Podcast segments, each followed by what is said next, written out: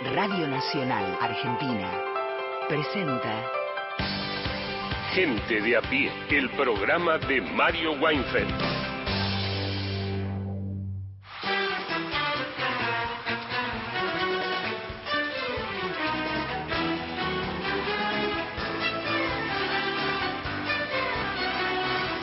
Bienvenidas, bienvenidos a Gente de a pie. Vamos a estar con ustedes hasta las 5 de la tarde por AM870, por Radio Nacional Folclórica. Más de 20 emisoras de todo el país que forman parte de la cadena de Radio Nacional y ustedes, a quienes ya invitamos a que formen parte de este Gente de a pie, opinando, eh, preguntando, proponiendo, entre otras cosas. Eh, bueno, hoy no, hoy no proponen canciones, hoy no proponen canciones, proponen todo lo que quieren menos canciones, eso es así. Eh, así que ya mismo se pueden empezar a comunicar al 0810-2220870, ahí nos graban un mensaje de hasta 30 segundos y si no tenemos un WhatsApp, nos mandan mensajes escritos a través del WhatsApp 1138707485. Comenzamos a saludar al equipazo de gente de a pie, Juan Manuel Car, ¿cómo le va? Mojado. Y sí, eso es Mojado. inevitable. Es- Miren, les digo que vi el pronóstico del tiempo. Sí. Tengo una buena y una mala noticia. A ver, adelante. La buena es la del fin de semana, Ajá. soleado. Bien. El fin de semana en general las y los trabajadores Sí. descansan, eh, soleado. Algunos, Semana- los que no trabajan en Bueno, por periodismo, eso, sí. No me lo, no me lo digas porque el domingo bien, lunes bien, y ya semana que viene de vuelta, bueno, en fin. ¿Frío o lluvia? Las dos cosas. Ah, no- no- frío y lluvia. ¿Viste? Hola Martín, ¿qué tal? Martín ¿Cómo llega y es como Martín? una mudanza. Un flete, ¿no? Perdón, Sí. perdón, sí, sí, Sí. sí, se me están rompiendo las cosas. Bueno, No, que eh, me- sí. ¿Estás No. bien, Martín? Estoy bien, estamos Bueno, bien. estamos Estaba bien. terminando Juan Manuel. No, perdón, pero vos me hacés notar algo que para el oyente pasó desapercibido. No, se escucha. se- Se escucha, se escucha. Eh, entonces hay que blanquear qué es lo que está pasando. Perdón, Juancho. Ahí está, Juan Manuel. Bueno, no, vamos a tener, obviamente, vamos a seguir conversando del escenario político nacional, me imagino, con Martín y, y invitados en piso, obviamente, porque, bueno, fueron las elecciones, se mueve el escenario, el panorama, y tenemos eh, dos notas como para seguir eh, en el menú de la política argentina, ¿no, Tincho? Exactamente, bueno, ahora sí, ¿qué tal? ¿Cómo les va? Nada, un desastre. Pero bueno, y además, ¿Qué pasa? ¿qué pasa con la industria del paraguas? Sí. Hoy vamos a tener una invitada especial que conoce, conoce también el mundo del sector privado, de la producción. Ujú. Loco, hagan un paraguas que... Está bien, el paraguas barato, lo barato sale caro, pero Sí. Estuve lidiando. En un momento estaba tratando de mandar un audio mientras venía para acá y de momento, ¡bum!, se me cierra el paraguas. En la Ay. cabeza. Sí. Y cuando lo abro había dos chicas muy bonitas mirándome y riéndose. Total, decí que yo ya, yo ya no lo corro, yo ya estoy fuera de, fuera de cualquier juego, pero digo, la puta madre, ¿viste? Y, y claro, ¿Cómo te encuentro... No, Te bajaste. encuentro que yo encima no fui a una escuela técnica, A o sea, ver, de escribir las cosas, no sé, pero hay como un, el, el pendorcho, cuando uno sabe cómo llamarlo, Sí, algo es el pendorcho, pendorcho. de plástico, que es el que sube y baja las Ajá. cosas y que en un momento engancha el- Sí. como si fuera el- el, Un pestillo. bueno, eso. Estaba roto o se abría Sí. mucho, entonces todo el tiempo te- tenía que buscar ubicaciones del paraguas para que no se me cierre. Ocho o nueve veces se me cerró mientras No, venía para está. acá y venía de acá cerca, estaba en Treviamonte y, Montevideo. y lo fácil que nos olvidamos los paraguas después. Cuando conseguiste uno que está Sí, lo bueno, perdés, lo que perdés. dura. Yo fui una vez a un paraguas. Sí, yo compré uno que está sobre a la vuelta de un lugar de AFIP, eh, creo que es calle Independencia y Sí. Masa, o sea, un Sí, lugar muy Independencia lindo y Colombres. que está en la esquina. Sí, Ah, una. Mirá, Una mirá. paragüería que de las que pocas que quedan en Buenos Aires. Sí. Y entré un día y dije, me voy a comprar un paraguas. Cosa que no había hecho en mi vida, salvo a los a la industria del, del paraguas barato, que, Chino, que nada, que están en la esquina, o los chinos. yo. Y fui, me lo compré, y, ¿Y? tenía que ir al centro, a un laburo, qué sé yo, a facturar unas cosas, y lo perdí ese día. Ese día, ahí va. Me salió 100 pesos que a guita de hoy eran, qué sé yo, 5 o 6 lucas o más. Sí. Pero era un, un Más, gastito que dije, no, no, lo, lo agarro, lo agarro, ¿viste? Porque quiero tener mi paraguas, elegí color, ¿viste? Todo. Verde, no sé qué, un desastre. Bueno, ¿qué tal? ¿Cómo estamos? Bien, me gustó esta catarsis. Sí. Sirve, ¿eh? Sirve, sirve. Sirve la catarsis. Bueno, como dijo Juan, hoy hay, hay política, vamos a seguir hablando, tenemos una invitada de lujo, una queridísima invitada que, bueno, que pronto voy a presentar, pero con la que vamos a tener una linda charla, creo yo, sobre, sobre el país que viene a 20 días o poquito menos de, de las elecciones, ¿no? Nos encuentran en Facebook, estamos con el nombre del programa. Hay un podcast en Spotify para volver a escuchar fragmentos de los programas ya emitidos y en Twitter somos arroba gente de a pie AM.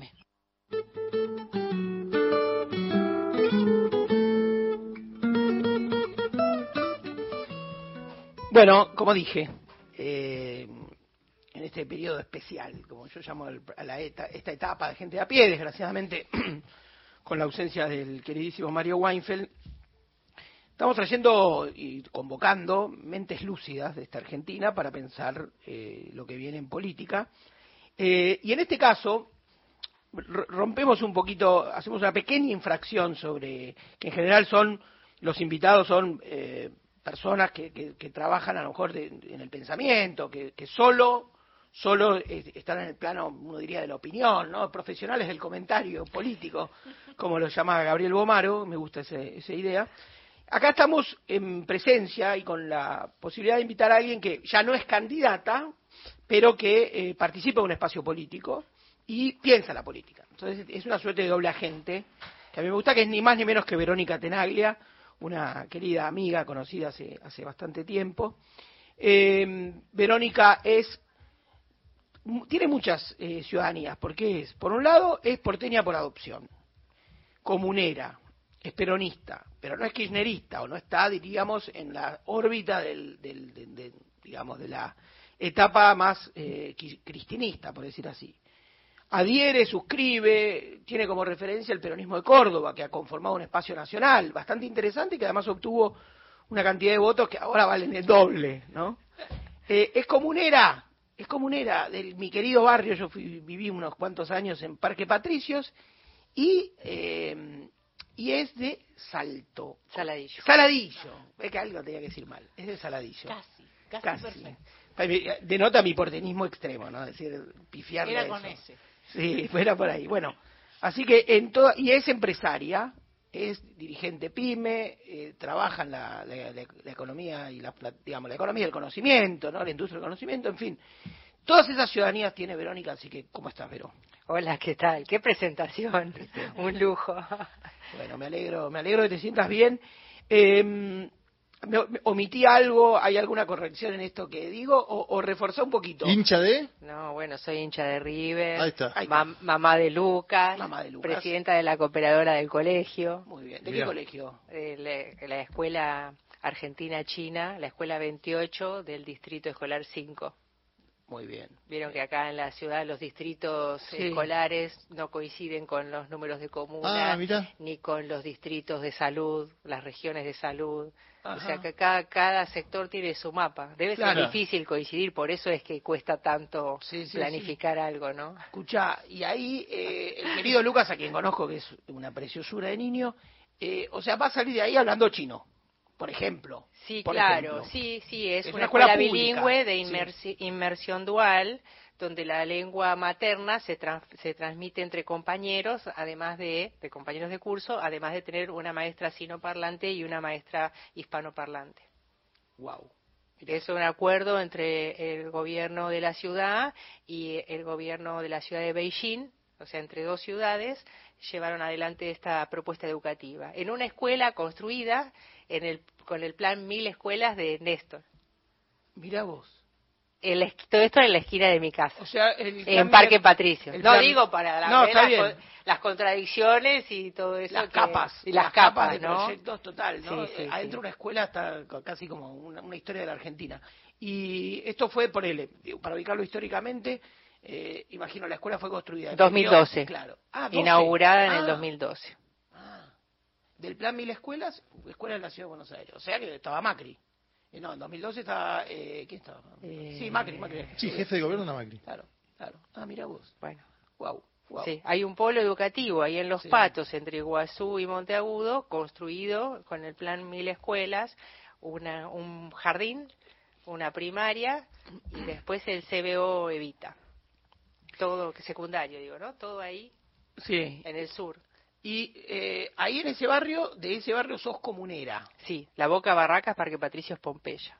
Y para, para este, este programa es federal, este programa se escucha en todo el país, eh, la ley de comunas fue una suerte de, digamos, muy expresiva de la política porteña. eh, ¿qué, qué hace un comunero? Así rápido, ¿no? Si decís, eh, lo están escuchando en Bariloche, ponele. Un, un vecino. Debería ser como el concejal del pueblo, eh, alguien que acerque eh, la legislatura a, eh, a los, los problemas que hay concretamente en el territorio. Pero bueno, la ciudad de Buenos Aires tiene 105 comuneros, repartidos siete, eh, eh, en 15 comunas, 7 por comunas, y la verdad es que no, no, no se ejerce como tal. Digamos. Nosotros tuvimos un ejercicio así para eh, pro- pro- proponer de abajo hacia arriba un proyecto en la legislatura que fue la, transformar la ex cárcel de caseros en un hub tecnológico, un Sí. espacio para la memoria y donde fu- funcione una agencia de ciencia y técnica porteña, porque tampoco es cuestión de poner plata para la ciencia este, y la tecnología sin que haya un plan y Claro, una- claro. algo pensado. Eh, y lo presentamos en la, en la legislatura y ahí duerme el sueño de los justos.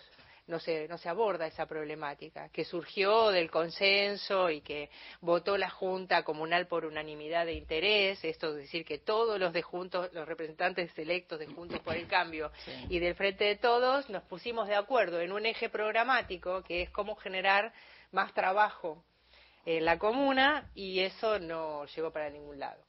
Así que bueno, nada, son como yo creo que a veces tenemos eh, una tenemos leyes que no se cumplen, no sé, la, en la ciudad de Buenos Aires la 2511 asigna el 1% del presupuesto a, a la, a la producción de ciencia y tampoco se cumple, digamos, ¿no? A veces hay hay ciudades que están sobre legisladas, provincias sobre legisladas y que, después al no cumplirse, bueno, uno no termina de entender por qué es que no, no suceden las cosas.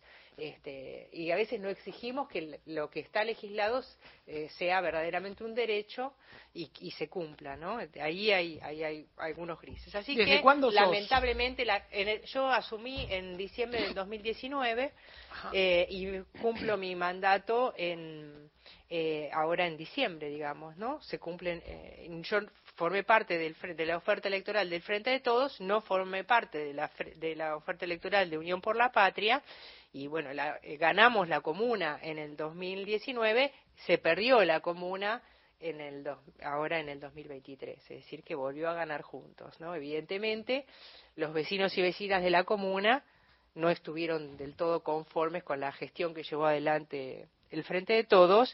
Hay que ver qué análisis se hace, porque acá el, el peronismo de la ciudad está acostumbrado a transformar, a hacer una lectura este, triunfalista de las re- derrotas que lleva acumuladas. ¿no? Claro. Entonces, Estamos ganando. Está un poco claro. ¿Cómo transformar la derrota en un triunfo o eh, cómo explicar la no responsabilidad sobre lo que aquí sucede, sucedió? Claro. Em, yo decía también en la presentación, estoy tratando de re- recorrer para, digamos, de todo lo que dije sobre vos y que ahora que vos lo, lo, lo- engordes, de algún modo lo, llenes de contenido. Eh, también en, en esta época de casta, ¿no? Y de mirar a la política como una corporación y, un núcleo de, intereses propios y de vivir del Estado y todas las cosas que se suelen decir, que están obviamente muy, muy marcadas en el discurso de mi ley. Pero también tu condición peronista, de Saladillo, eh, digamos, porteña por adopción y eh, empresaria. Contá, contá esa parte, eh, tu, tu, tu pie en el sector privado. Bueno, esto fue, eh, miren, desde los eh, 35 años decidí emprender en Argentina. Esto fue cuando eh, era ya por el 2009.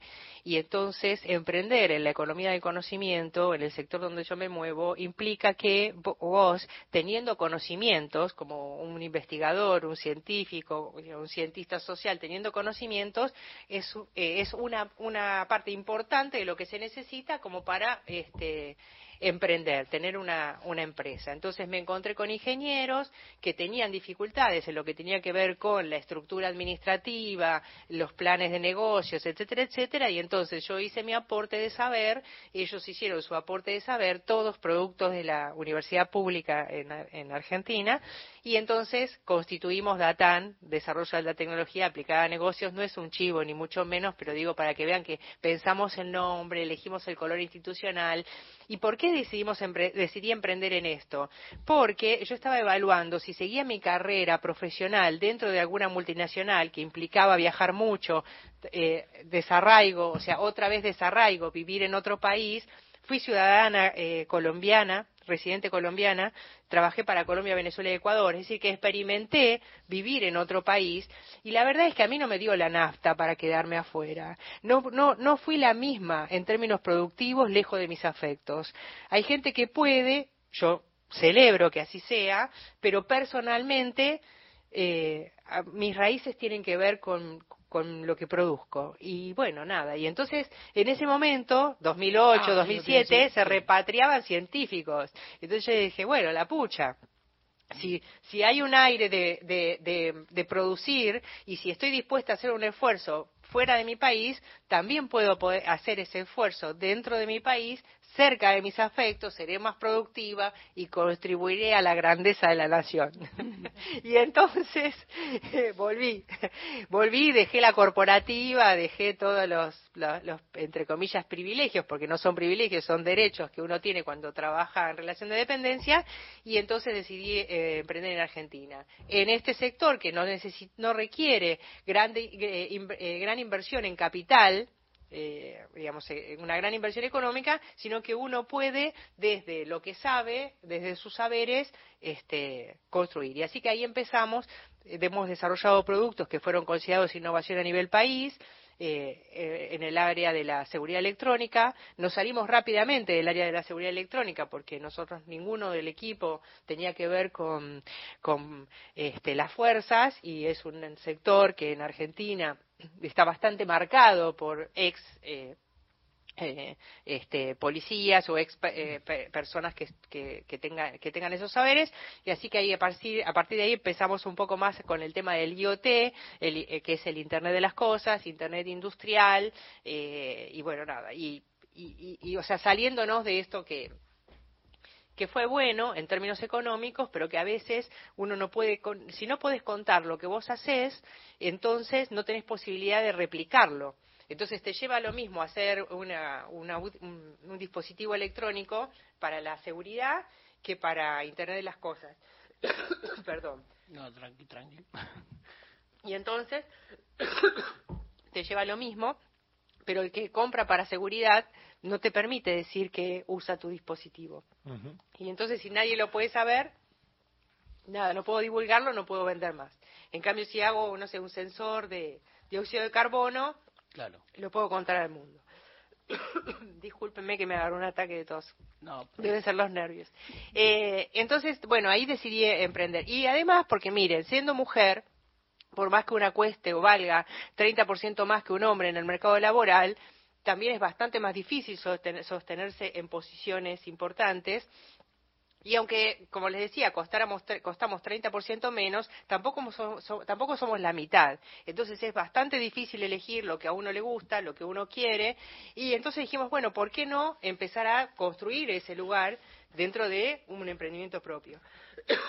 por supuesto que tengo todas las libertades, por supuesto que es difícil, por supuesto que lo hice a los 35 y no recién egresado a la universidad, porque es bastante cuando uno sale de la universidad cree que se va a comer el mundo con el rollito bajo del brazo, pero después te resulta que te lleva un tiempo eh, poder ponerte de pie, digamos, ¿no? Sobre todo aquellos que venimos de padre clase media, media baja, Sí. que tuviste que estudiar además para poder graduarte, entonces eso Claro.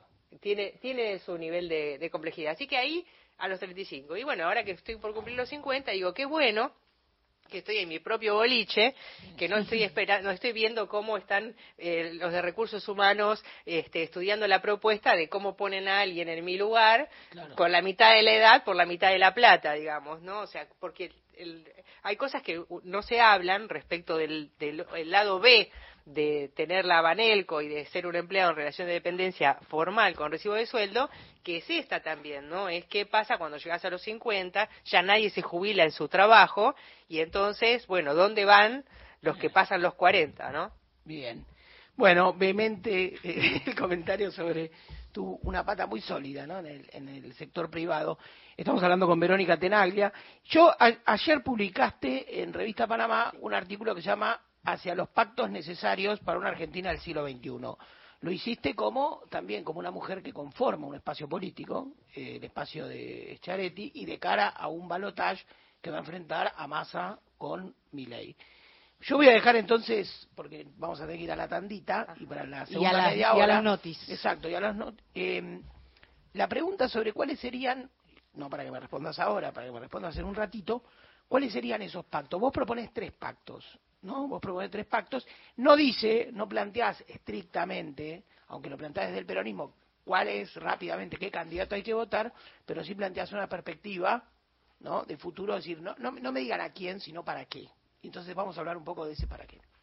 Seguimos entonces en la próxima media hora con Verónica Tenaglia que nos visita aquí en Gente de a pie. Vamos a ir eh, a las noticias, primero una tanda, luego las noticias y después nos reencontramos aquí. Hasta las 5 estamos con ustedes con el equipo de Mario Weinfeld. Todos los contenidos de la radio en nuestra web, radionacional.com.ar. Podcast, entrevistas federales, archivo Héctor Larrea y más, mucho más. Encontrá lo mejor de las 50 emisoras de la radio pública en radionacional.com.ar.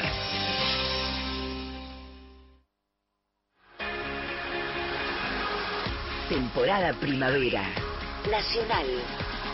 Todos los climas. La radio pública. Nacional Digital. Una señal. Todas las radios. Frecuencia online de Radio Nacional. Creo que hemos armado para hoy un lindo programa, ¿eh? Diego Eterno. Un espacio sin tiempo, donde el ayer y el mañana encuentran la forma de ser parte del presente. Los discos de la música popular argentina. Una nueva entrevista federal. Encontrá los contenidos que forman parte de las emisoras de la radio pública. Mi nombre es Gillespie y les doy la bienvenida. Entrevistas, producciones especiales, conciertos, Bienvenidos a otro especial. material de archivo, podcast, radioteatros. Programas de todas las épocas. Lo que cabe en un lápiz. Escuchala en nacionaldigital.com.ar. Todas las radios, una sola señal. Nacional Digital. Mirar el horizonte y ver cómo cada mañana asoma un país donde se quiere amar, trabajar, disfrutar, gestionar, celebrar, estudiar y progresar. Todas esas cosas que nos marcan, esas cosas que nos unen. Radio Nacional. Marca País.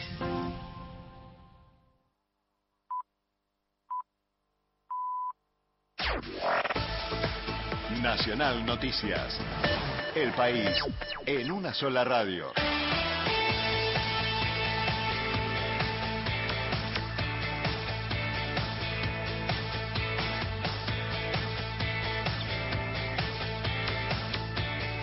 Hora 15, 30 minutos en todo el país. Con la presencia de Sergio Massa y Javier Milei se proclamaron las fórmulas para competir en el balotaje. Fue en la Asamblea Legislativa que encabezó la vicepresidenta Cristina Fernández. En el recinto estaban los candidatos presidenciales de Unión por la Patria y la Libertad Avanza que competirán en la segunda vuelta electoral que definirá el futuro presidente. En La Plata se abren 79 urnas en la pelea por la intendencia de la capital provincial. En los tribunales federales de la ciudad de La Plata continúa la apertura de las 79 urnas solicitadas por el actual intendente Julio Garro de Juntos por el Cambio. Hasta el momento la observación voto por voto, que empezó pasadas las 9 de la mañana, llegó casi al 50% de las urnas solicitadas.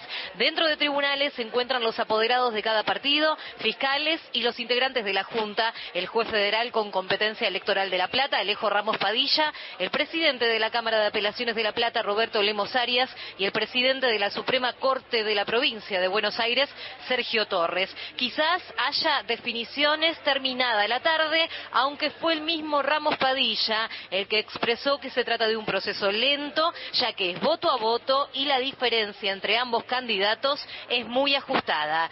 Desde los tribunales federales de La Plata informó Fernanda Germanier para Radio Nacional. Los ríos Paraná y Uruguay continúan en creciente y asciende la cantidad de evacuados en corriente. Las familias que dejaron sus hogares ya superan los 200, además de las autos evacuadas. mientras algunos municipios activaron albergues para recibir a más vecinos. El informe de la Prefectura Naval sobre la altura de los ríos establece la continuidad de la creciente en gran parte de las localidades correntinas. En tanto, la medición expone también una suba en los puertos de las ciudades ubicadas a la vera del río Uruguay. Datos del tiempo. En la ciudad de Corrientes, temperatura 22 grados 4 décimas, humedad 94%, cielo cubierto con llovizna y visibilidad reducida a 4 kilómetros. En Buenos Aires, cielo cubierto con lluvia, la visibilidad es de 5 kilómetros, temperatura 14 grados 9 décimas, humedad 93%. Informó la radio pública en todo el país. Más info en radionacional.com.ar. Tu verdad, tu identidad está en el día. Radio Nacional. Un programa con agenda propia. Gente de a pie. El programa de Mario Weinfeld.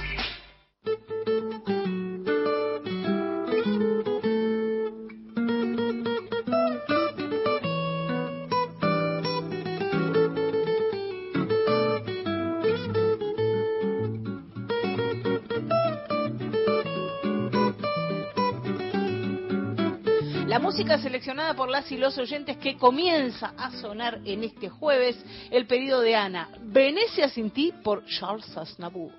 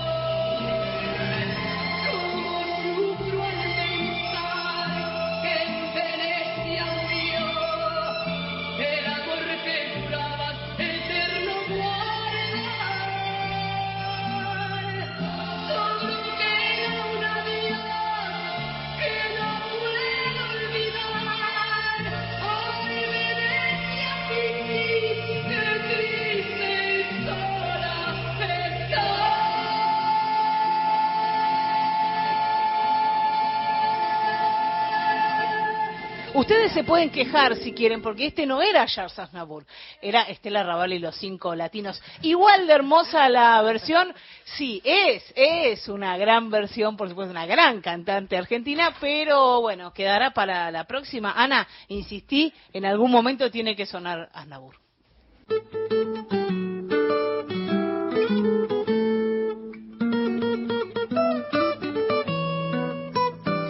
Y lo prometido, eh, seguimos charlando con Verónica Tenaglia. Martín había dejado ahí una inquietud para más tarde, dijo, y bueno, y ahora podemos repetirla. Llegó, llegó Sí, esa tarde. llegó, llegó el momento. Llegó la tarde.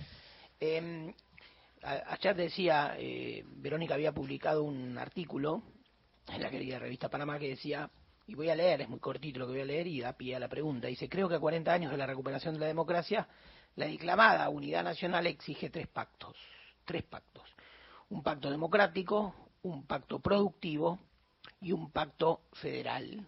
Y decís ahí, intentaré descifrarlo. Yo no, no voy a seguir leyendo, ahora te voy a pedir a que vos, que estás acá en persona, y tal vez de un modo más este, coloquial nos diga, bueno, ¿en qué se basan esos tres pactos eh, frente a este esta convocatoria que está abierta y que no tiene que ver estrictamente con un candidato solamente, aunque aunque también, digamos, pero tiene que ver también con un espíritu de época que se va abriendo de a poco, ¿no? Con un espíritu que da cuenta de, de- de un fracaso colectivo de la política y de un estado crítico de lo social, ¿no? Muy, muy profundo, ¿no? Que es mucho más que grieta, ¿no? De, de fracturas, de cosas más, más a fondo. Entonces, ese espíritu de época que, que es necesario alentar, y celebro mucho que en tu artículo vos lo alientes, ¿no? Hables de esta, de esta especie de tocar fondo que tiene la Argentina, que, que- que llama a la grandeza, ¿no?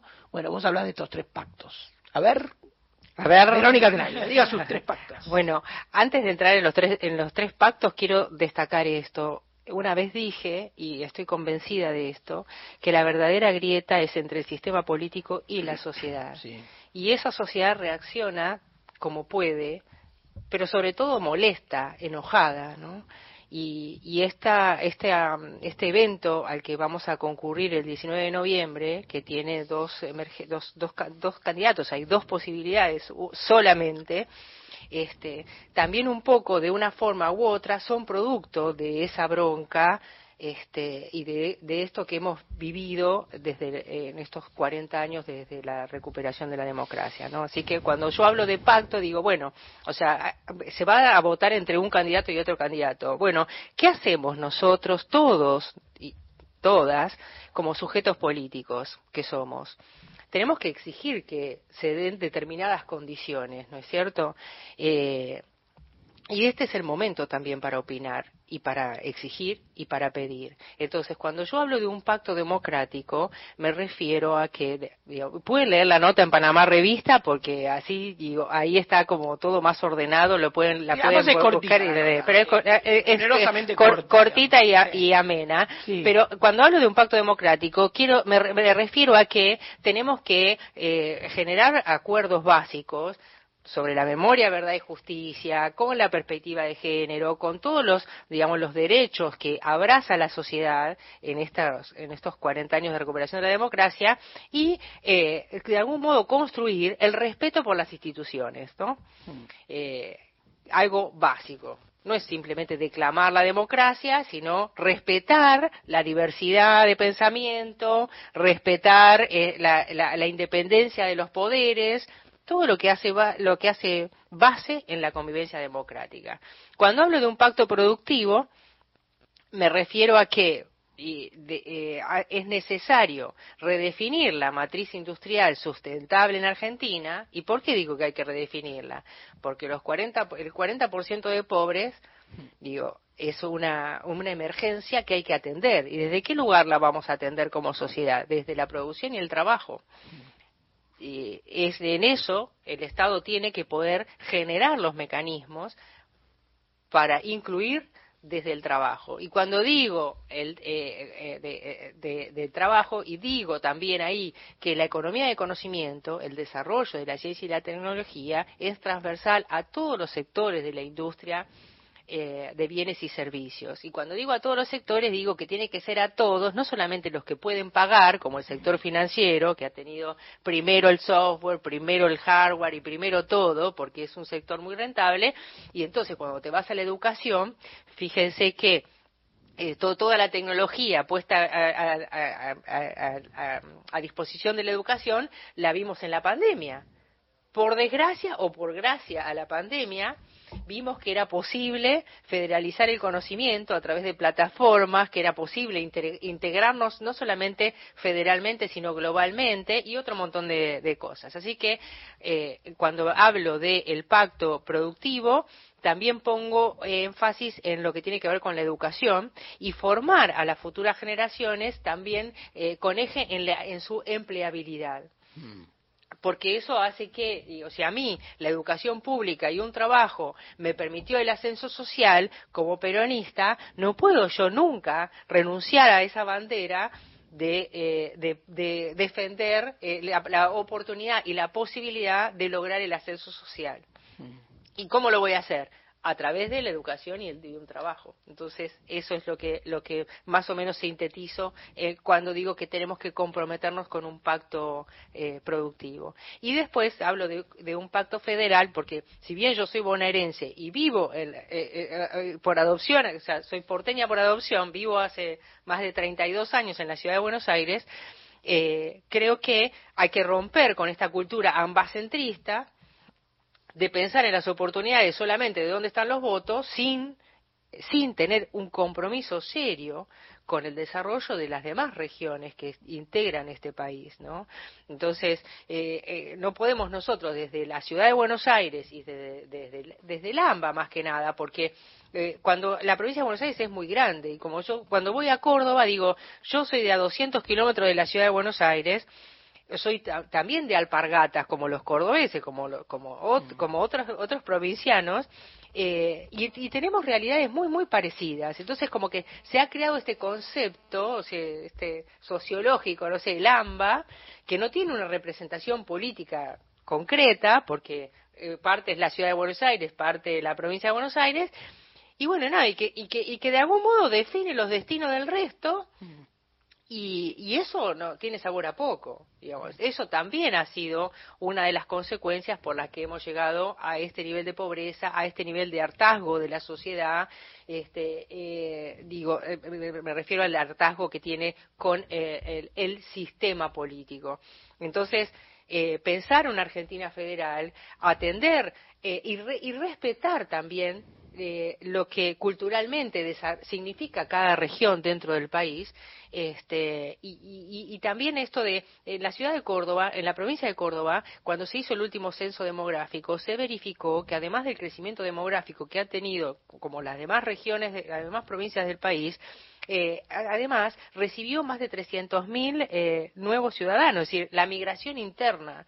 Hay algunos fenómenos que explican la concentración, los conurbanos, etcétera, que tienen que ver con que la gente se va en busca de oportunidades. Yo cuando me fui de- del campo, o migraba para estudiar o migraba para trabajar cosas, realidades que se, se- que se van modificando, digamos, ¿no? Hoy día vos te conectás a internet y podés trabajar desde, hubiera, yo hubiera trabajado desde Saladillo, digo, hoy, hoy, si me Sí. pudiera graduar, trabajaría de Saladillo conectada a internet y tendría otro, otro, otra forma de vida, pudiendo probablemente dedicarme a lo mismo que estoy haciendo, que estoy haciendo acá. Esas, esas posibilidades de ser ciudadano global, que se dan en este proceso de transformación que han vivido las comunicaciones en estos últimos 50 años, muy, muy intensos, eh, te dan otra, otra oportunidad, otra perspectiva para pensar el desarrollo del país regionalmente y no que Dios esté en todas partes pero que atienda en Buenos Aires. ¿no? Claro. Ahí yo voy un cachito atrás. Vos mencionaste Saladillo. Yo la- le pegué en el palo, no, no, no, lo- ahí fallé. Pero eh, a una mujer no se le pregunta la edad, pero te puedo preguntar en qué año naciste, solamente y después cada cada cual sacará la cuenta. Yo soy modelo 73, cumplo Modelo 50 años el 24 de noviembre, así que no tengo problema, Acá no tengo conflicto, Y ya todo habías bien dicho- vivido. Ya habías dicho 50, así que no lo Sí, cumplió y ya no, los dijo. Exactamente. Porque, ¿sabes qué? Eh, tenés una trayectoria, tenés una historia de vida, todos tenemos una historia de vida, pero acá tenés una historia de vida que contar que se entrelaza, como vos dijiste, hablaste de movilidad ascendente. ¿Cuál, ¿En qué mundo creciste? ¿Cómo fue ese mundo original tuyo? Eh, Saladillo, vos decís, un mundo rural y también un mundo de carencias, ¿no? Hagamos ese viajecito a tu, a tu hogar, a tu entorno, a tu escolaridad, si querés, a- al mundo que te rodeaba cuando eras chica y que es donde iniciaste el camino hasta hoy, ¿no? Bueno, yo inició, fui a, a la primaria a una escuela rural. Eh, la escuela tenía, la escuela 39 eh, San- este, de, de San Blas, eh, se llamaba Constancio C. Vigil.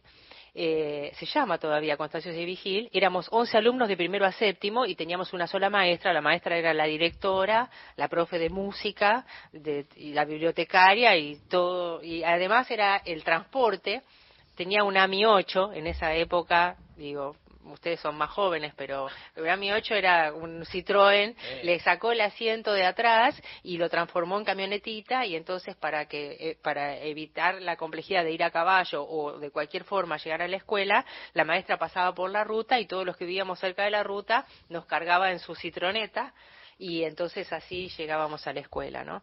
Hay una, una particularidad, digo, yo nací en el kilómetro 175 de la ruta 205, eh, paraje de San Blas, cuartel tercero, partido de Saladillo, ¿no? Entonces, cuando yo me vine a vivir a Buenos Aires, decía, no, porque la gente que vive en un barrio, cuando pone manzana, casa, eh, yo qué sé, allá al fondo, pasillo al fondo, ahí es una especie de discriminación. Y yo pensaba, pero a mí no me alcanzan ni tres renglones para escribir mi, mi, mi domicilio, casilla postal, que aparte tampoco llegaba el cartero, ¿no? Eh, entonces, hay ahí una, una, una, una primera cuestión que yo encontré de, de similitud con la pobreza, pero lo que más me noté, pero fue cuando vine acá, es que la pobreza para mí se traducía en una pobreza, era la pobreza cultural. Es verdad que en el campo no te faltaba la comida, ni te faltaba eh, la vestimenta, o sea, pero sí, eh, me acuerdo que cuando se iba al pueblo a comprar una vez por semana, a veces venían las cosas envueltas en papel de diario.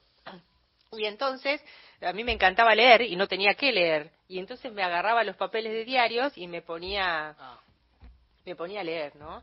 Eh, hasta que la maestra me enseñó, y escribimos una carta a Constancio Vigil, y nos mandó y nos donó eh, libros y villiquen, perdón, y, eh, y bueno, y a partir de ahí armamos la biblioteca en la escuela, y me traía un libro por semana, y entonces, nada, ese tipo de cosas, que imagino que ahora con el desarrollo de la tecnología, la conectividad y demás, está más informada la gente en el campo, pero en ese momento era como muy notoria la diferencia. Ustedes tengan en cuenta que cuando yo me fui, a- desde los 12 años no vivo con mi mamá para poder hacer el secundario, me tuve que ir a vivir con mis abuelos al pueblo, y cuando me vine a estudiar, acá a los 17, 18, yo tenía que llamar a la farmacia para que el, el- el cadete de la farmacia cruce a la casa de mi abuelo, que vivía en, una, vivía en una avenida, para que mi abuelo agarre el autito y lo vaya a buscar a mi papá, que vivía a 7 kilómetros, porque yo necesitaba algo. Y ahora, eh, eh, o sea, y mi abuelo llevaba 13 años en lista de espera para tener teléfono de línea. ahora, uno hace una videollamada de WhatsApp y ves lo que están haciendo en el medio del campo en este momento, ¿no? Entonces, ¿cuánto ha cambiado? Y esto en treinta y pico de años, ya no existe la lista de espera para el teléfono de línea, ya no existe el teléfono de línea casi, prácticamente, este, y eh, bueno, y todo eso es, es, eh, ha pasado. Por supuesto que es dura la vida en el campo y también es duro este tema de, a mí, a mí me, me educaron con esto de que era muy importante saber los valores del esfuerzo y del trabajo y de compartir en familia, pero también es cierto que de algún modo está escondido y solapado el trabajo infantil. Yo trabajo desde que tengo siete años y es común que los chicos en el campo trabajen en la quinta, le dan de comer a las gallinas, juntan los huevos, porque normalmente las fracciones chicas de campo tienen una economía mixta, digamos, ¿no? Entonces, se trabaja desde muy chiquito. Primero uno dice, bueno, es para que aprendas. Cuando le decís, mamá, ya aprendí, o papá, ya aprendí, eh, te das cuenta que lo tenés que seguir haciendo porque ya forma parte de las responsabilidades que tenés, ¿no? Cuando yo veo a mi hijo crecer acá en la ciudad, digo, qué bueno que mi hijo disfruta de su infancia y sabe que es jugar. Digo, y, no porque no, no- yo no haya jugado, pero el, el juego estaba entremezclado con las responsabilidades cotidianas y uno forma parte de- del trabajo, digamos, ¿no? De que esto, esto sucede en el campo. Eh, entonces, nada, yo soy un poco crítica de eso, de, de la, de la cultura, de la agricultura familiar, porque de algún modo se deja de defender lo que, lo que la niñez demanda, que es jugar. Claro, sí, total, sí. Eh,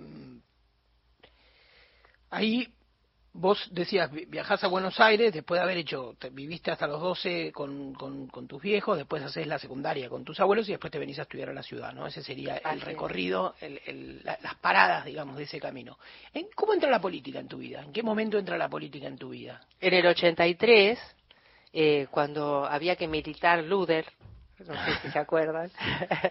Ustedes eran muy jóvenes. Yo no había nacido por ahí. Bueno, mi Ah. abuelo era peroncho y entonces Sí, decía que había que militar. Sí. Y entonces eh, mi abuelo eh, tenía segundo o tercer grado y una letra muy fea, apenas se escribía, y entonces eh, nos íbamos a la unidad básica y escribíamos en los sobres eh, la- con el padrón eh, eh, la dirección y todo, y entonces íbamos por los campos a, a repartir la boleta. Porque allá por el 83 yo me daba cuenta, yo tenía 10 años, yo me daba cuenta que la gente se llevaba la boleta en el bolsillo. Un poco porque tenía miedo del fantasma del fraude y otro poco porque tampoco todos sabían leer bien. Me imagino. Entonces no podían distinguir si algo estaba bien o algo estaba mal, entonces por las dudas se la llevaban en el bolsillo. Así que allá en el 83, nosotros este, con el abuelo, eh, mi, mi mamá nos gastaba y decía que íbamos a gastar nafta y yerba, eh, pero bueno, nosotros hacíamos eso. Un poco aprendí de eso.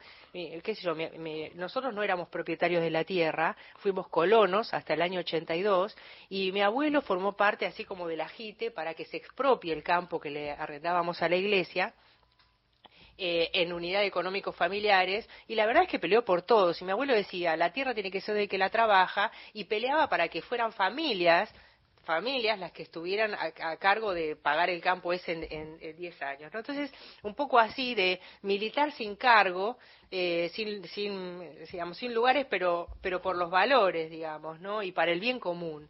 Cosas que parecen ahora de modé, digamos, ¿no? sí, o sea, sí, sí.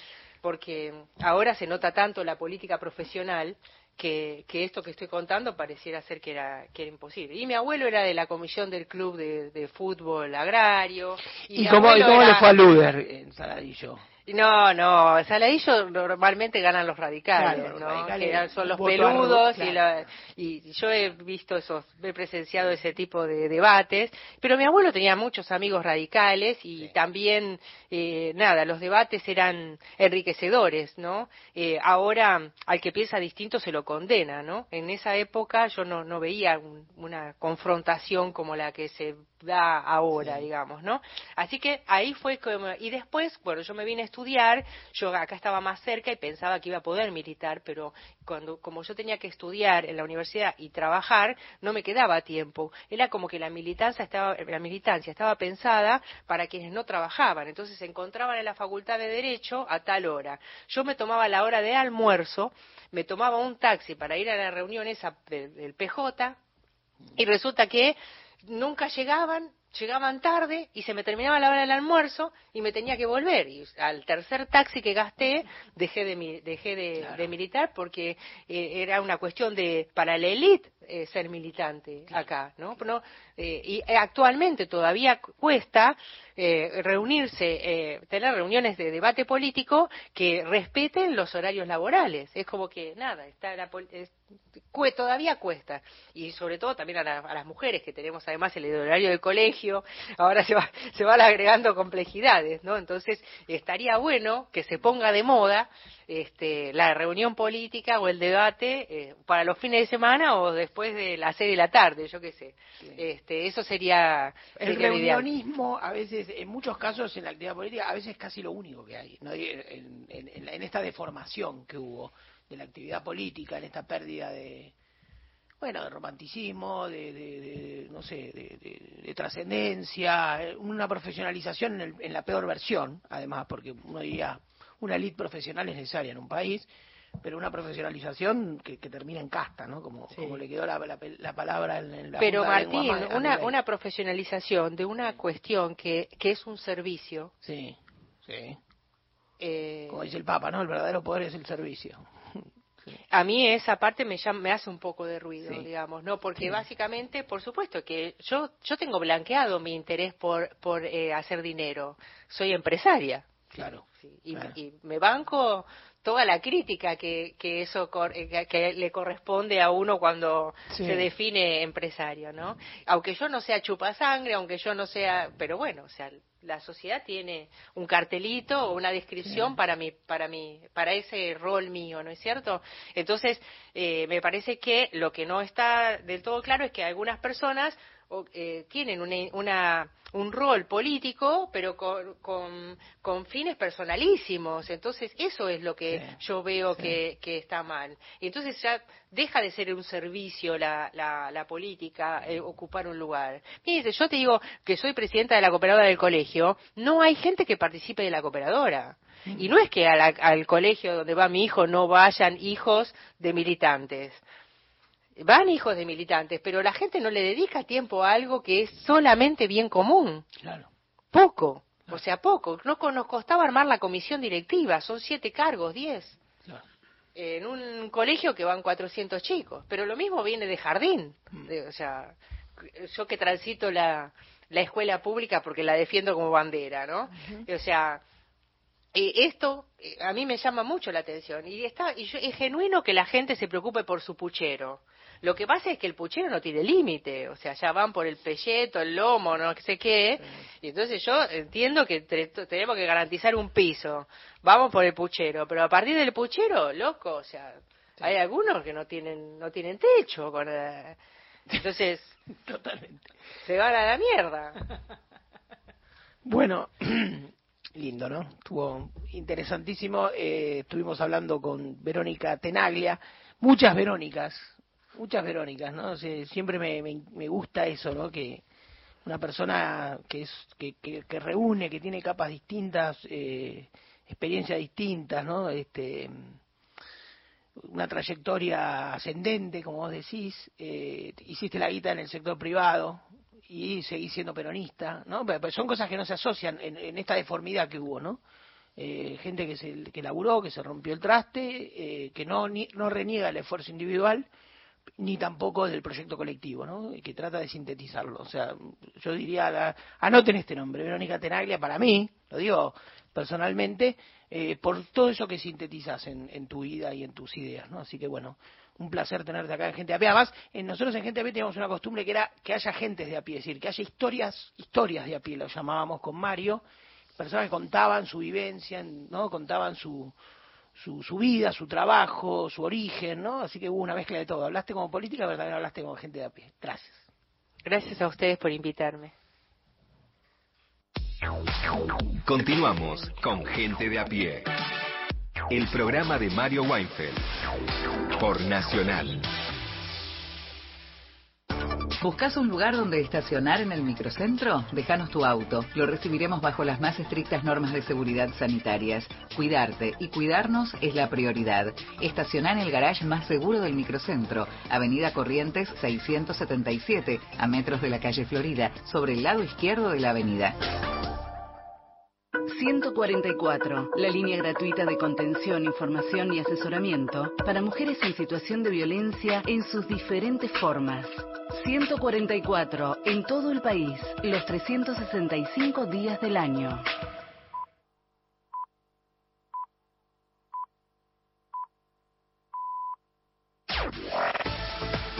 Nacional Noticias.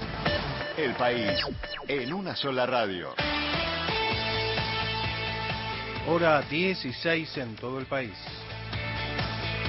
Fueron validadas las candidaturas de Sergio Massa y Javier Milei para competir en el balotaje.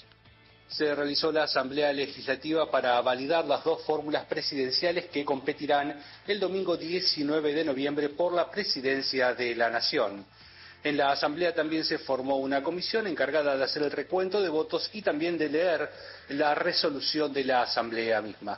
Escuchamos a la senadora del Frente de Todos por Catamarca, Lucía Corpachi, quien se encargó de justamente leer el documento que firmaron y también que dio fin a la Asamblea de hoy. Se deja constancia de que como ninguna de las fórmulas ha obtenido el porcentaje previsto en los artículos 97 y 98 de la Constitución Nacional y 120, 150 y 151 del Código Nacional Electoral, por tanto, la Comisión designada considera que la fórmula integrada por Sergio Tomás Massa y Agustino Carrossi y por Javier Gerardo Milei y Victoria Villarruel son las fórmulas que se encuentran habilitadas para la segunda vuelta electoral a realizarse el próximo 19 de noviembre del corriente.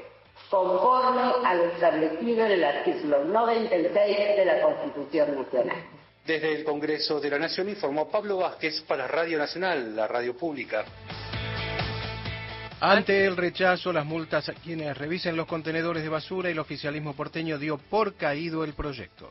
Tras el rechazo que provocó entre las organizaciones sociales y quienes trabajan junto a los recicladores urbanos, la conducción del PRO en la legislatura porteña resolvió archivar el proyecto de ley que impulsaban para penalizar con multas económicas de hasta 144 mil pesos para quienes recogen y separan la basura para su reutilización. Celeste Fierro, referente del Frente de Izquierda Unidad, se lo decía en estos términos a la radio pública. Ya tenemos la confirmación que gracias a la presión y la denuncia pública que iniciamos esta semana ante la modificación que querían llevar adelante la UCR y el PRO del régimen de faltas de la ciudad con este carácter completamente antidemocrático que pretendía criminalizar la pobreza y la protesta social, ya nos informan y confirman que no se va a tratar, que lo pasaron a Secretaría y que, por supuesto, vamos a seguir con esta campaña para que no se modifique y que no avancen con esta política reaccionaria, antipobre, que quiere criminalizar a quienes salimos a protestar por los derechos más elementales. Informó Cristian Varela para Radio Nacional. Rige una alerta por vientos. Es para la zona cordillerana de Catamarca, norte de San Luis, cordillera y sur de La Rioja y este de San Juan. Se esperan vientos del este rotando al sur de 30 a 45 kilómetros por hora y ráfagas que pueden alcanzar los 70. Y para la zona cordillerana será afectada por vientos del oeste de 65 a 75 kilómetros por hora y ráfagas que pueden superar los 110. Deportes. Con Daniel Corujo. Bien, gracias Sil. Juegos Panamericanos de Chile. Agustín Bernice, que es de Bahía Blanca y que ya está clasificado para los Juegos de París 2024. Valentín Rossi y la dupla de mujeres de Magdalena Garro y Brenda Rojas se impusieron en las distintas eliminatorias del el kayak, Bernice y Rossi en el K1 1000 metros, mientras que las chicas Garro y eh, Rojas en el K2 500 metros y van a ir a una final por la medalla de oro. Datos del tiempo. En Monte Agradable, en las Islas Malvinas, temperatura 14 grados 7 décimas, humedad 46%, cielo despejado. En Buenos Aires, temperatura 14 grados 9 décimas, humedad 93%, cielo cubierto, la visibilidad reducida por lluvias a 5 kilómetros. Informó la radio pública en todo el país. Más info en radionacional.com.ar. Tu verdad, tu identidad está en el día. Radio Nacional.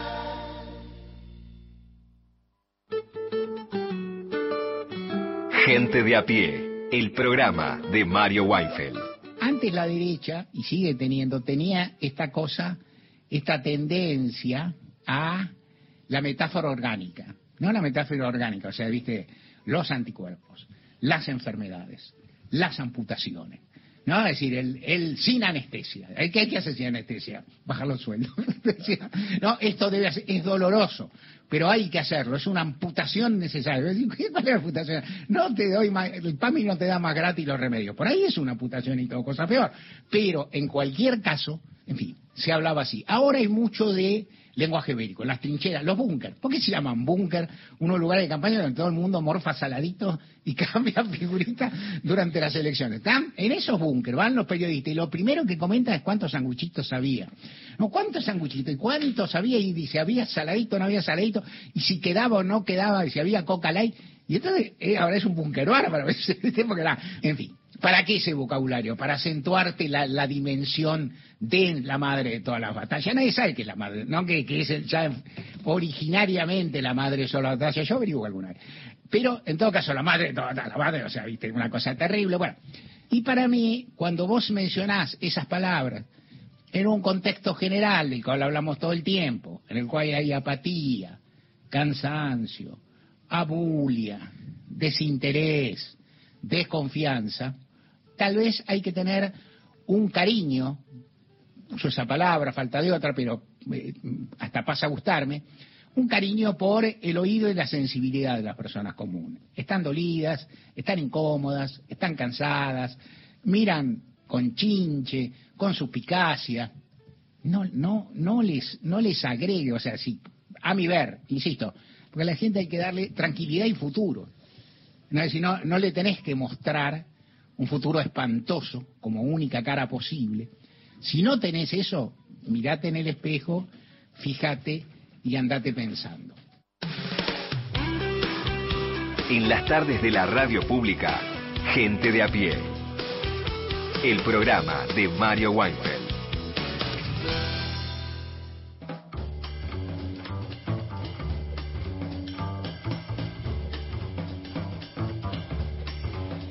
Equipo de Gente de a pie, el programa de Mario Weinfeld, está integrado por Paula Nicolini, Erika Sotomayor y Miguel Fernández en la producción. En la operación técnica, Natalia Liuberov y Pepe Undiano. Uy, qué mal que está. La- Sí, ah, pero no tienen paraguas esos muchachos, ¿no? No, se fueron, están como Martín, tienen problemas de paraguas, sí. Eh, bueno, esperemos que mejore mañana. Se fueron a ver a Boca, me dicen, a Brasil. Ah, pero andan bien entonces. Y viste que eh, Boca es Boca, ¿no? Y sí. Boca. Bueno, vamos, vamos a ver qué pasa. En el control central de Radio Nacional, Luciano Chiquito Profili. Las y los columnistas son Lorena Álvarez, Victoria de Masi, Mariana Enríquez, Miguel Fernández, Hernán Fredes, Juan Manuel Carg, Paula Nicolini, Martín Rodríguez, Beto Solas, Erika Sotomayor, Gustavo Vergara y Gerardo Villar. En la locución, Mariana Fuset. No se puede hablar de la radio y el tango sin mencionar, por lo menos, y vamos a hacer un poquito más que mencionar, el Glostora Tango Club. A ver, ¿alguien sabe qué era el Glostora? Acá no usan. Glostora, Sí. a ver. ¿Eh? Acá, bueno, muy bien. Pepe sabe, aunque no la puede usar porque no tiene pelo, sabe. Era una gomina, un Gomina. fijador para el cabello. Eh, claro, Lord Cheselin es otro, pero eso existe, me parece que eso es marca, sí. Eh, Glostora no existe más. No existe más. No, no existe más. Creo que no existe más. ¿Es gomina Eh, transparente o esa más, viste? era un, blan- fij- era un fijador, fijador. eh, para dejar el pelito chatito y, y prolijo. Eh, había una gomina anterior que era la Bracanto. Me acuerdo. Martín se acuerda. Hecha, las gominas se hacen con goma de tragacanto. ¿Cómo? ¿Qué No estás diciendo? Es un producto natural que se usa para endurecer, por ejemplo, el fondant. ¿Vieron la- las tortas esas que vienen con fondant? Que Yo no pude con- explicar un paraguas, ¿querés que con colores. Yo Sí. sí, Bueno. creo que sí, pero no. Bueno, Goma de la, la, tragacanto. la torta de, de casamiento clásica que Sí. viene Sí, con sí, una pasta sí, blanca, bueno, sí, ese es el esa. fondant. Ah. la goma ¿Pero de se come? Sí, la goma comido. de tragacanto se usa para eso y se usaba también en eh, aquellas épocas para hacer la gomina, el fijador, como ustedes le quieran decir. Bueno, eh, Yo soy de la era Lord Cheseley. Claro, acá como como, Están tirando Pe- como chivo como loco, ¿no? No, pero bueno, Están si tirando de el chivo Lord ¿no? Cheseley manda unos frasquitos, no, no vendría mal. Tengo tres pibes que Bien. la peluca se les En cualquier momento se van a empezar a engominar para salir. Exactamente, tengo el más grande que ya está empezando a... Las pistas, ¿no? Hay Ay, una ay, época ay. de la vida que el, que el adolescente o el casi niño saliendo ahí de la, de la Lo que niñez pasa que el Lord se Cheselin, engomina. Ponele, te lo ponías a la... Perdón que haga esta... No, pero vos introducción. amigo. Te ponías a la mañana... Sí. ¿Y te duraba hasta cuándo? Hasta la Claro, ahí estaba el tema. Porque vos te ponías, por ejemplo, yo tenía, usé 10 minutos un poquito de pelo largo, entonces te ponías adelante un poco de Lord Cheseley ¿Y? para armarte una Ajá. especie de jopo. Sí. Y pasaban tres horas, cuatro horas y al Al- mediodía, al mediodía ya estaba- tenías un plumero, ¿no? Era además seco. Era como un ñandú en un, en un desierto. Bueno, para eso eh, se usaba, y hay, y hay gente que debe seguir usando, eh, la gomina. Bueno, Glostora era una marca de gomina, década del 40, año 1946, se le ocurre poner dinero para Sí, un programa radial. El Glostora Tango Club, usan Claro. el nombre de la gomina, eh, Tango Club, bueno, Perfecto. Programa que empezó el primero de abril de 1946 y que se extendió hasta el año 1968. Apa. Ah, mirá vos, longevo. 22 años eh, en el aire, en Radio El Mundo, en este edificio donde estamos ahora, sonaba algo como esto. Esta es la primera noche del Glostora Tango Club. Gotitas. Apenas cuatro gotitas se logran peinados triunfadores. LR1 Radio del Mundo, Buenos Aires, República Argentina, transmitiendo en su frecuencia de 1070 kHz. Y culminando la primera noche del Doctor Tango Club, señoras y señores, maestro Alfredo de Ángelis ya nos brinda con las voces de Carlos Dante y Julio Martel, de Francisco Canaro, Soñar y nada más.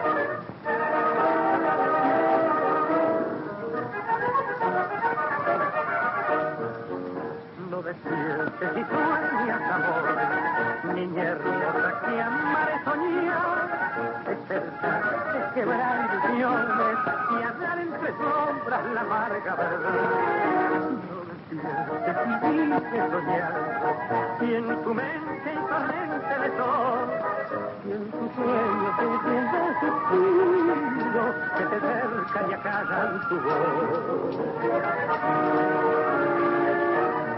Soñar y nada más, como un doble ilusión. Soñar y nada más con un general robador. Soñar que tuyo es ser y vive para ti. Soñar siempre soñar que dicen que el amor es triste despertar. Soñar y nada más, soñar y nada más. Con noche de fiesta, con noche de fiesta, que misteriosa banda cantando amor y beatitud. Sonar a las estrellas de divinos resplandores. Esta eternidad vivir un ideal, nada y nada, más.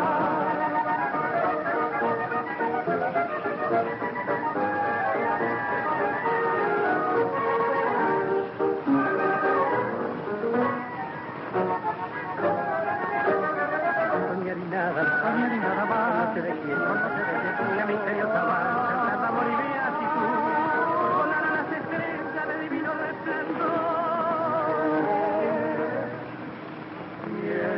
eternidad, vivir nada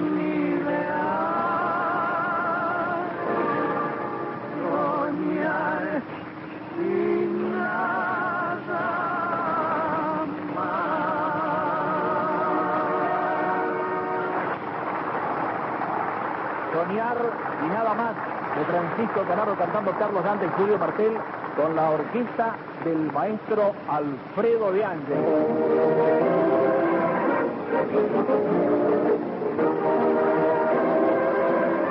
Señoras y señores, fue la primera audición del Glostora Tango Club. Con el maestro Alfredo de Ángeles, su gran orquesta y las voces de Carlos Dante y Julio Martel. Será hasta mañana a las 20. Ahí estaba. Ese era el primer programa del Glostora Tango Club. Primero de abril de 1946 sonaba al final de los tres tangos que hacían en el Glostora eh, la orquesta de Alfredo de Ángeles, ahí con Dante y Martel, Soñar y nada más, en este caso un vals. Eh, este vals, como decían, de Francisco Canaro y la letra es de Ivo Pelay. Tango y radio sigue mañana también. Gente de a pie. Hasta las 17. 40 años. Memorias, de la democracia. 2005. Inconstitucionalidad de obediencia debida y punto final. Pobre gente, la gente que en nombre de su Dios mata a otra gente. El Congreso Nacional declaró la nulidad de las leyes de obediencia de debida y punto final Eduardo Luis Dualde. y la Suprema Corte de Justicia las declaró inconstitucionales.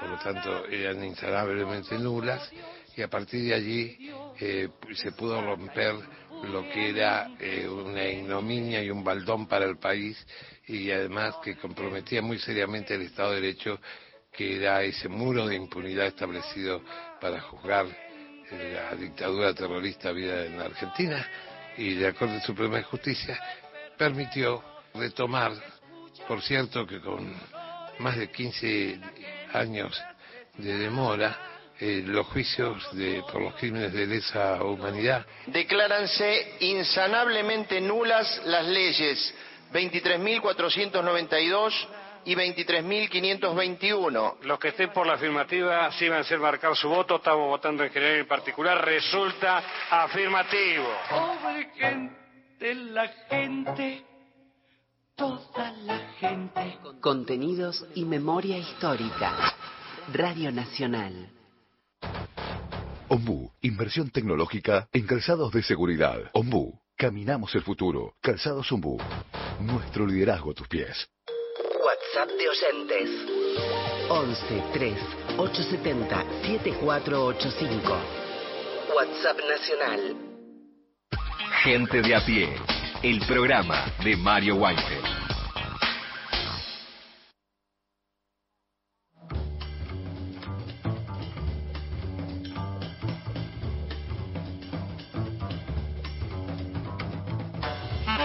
Jueves dijeron Miguel Fernández. ¿Cómo va, Miguel? ¿Qué haces, Mariana? ¿Cómo estás? Muy bien. Un saludo para todas y todos. Es jueves, hoy vine con nada. ¿Cómo con pará, nada? No. Bueno, tranca. Ponemos música. no pasa nada. Ah, bueno, es que vamos a hablar de la serie Ah, El humor, protagonizada. ¿eh? El humor. El humor, Este humor guionador. El detalle. Para los oyentes en sus casas. Sí, vamos a hablar de Nada, que es la serie protagonizada por Luis Brandoni, que se estrenó hace unos días nada más eh, por Star Plus, por la plataforma, desde hace varios días ya que está entre lo más alto, en lo más visto de esta plataforma y tiene también sus motivos como para estar ahí, para, para que se la vea, ¿no? Es muy recomendable, son cinco episodios nada más, es muy cortita, dura cada episodio media horita. Ah, es, excelente. es nada, es, Eso es lo que quiere la gente. Es un snack, no te dura nada. Dura Claro. menos que Sí. una película de Scorsese, así que tranquilamente la pueden buscar. Es lo nuevo de Mariano Con y Gastón Duprat, que es una dupla que viene trabajando desde hace décadas ya, dos décadas, en distintos formatos, en televisión, en cine, siempre con mucho éxito, cada vez con proyectos más grandes, eso es algo que está pasando con la dupla, que tiene su éxito comercial y cada nuevo proyecto los lleva a, a nuevas alturas y uno de los alicientes que tiene la serie esta es el hecho de que convocó a Robert De Niro a su elenco, Epa. lo cual es no es algo menor, Robert De Niro de por sí traerlo a una a una producción local eh, tiene su mérito, el hecho de que sea la primera serie que hace Robert De Niro en 60 años de carrera casi es eh, realmente un logro y además no es que está dos minutos en la serie, tiene un personaje, Sí. aparece en todos los capítulos, es, es bastante divertido, a la serie realmente le suma.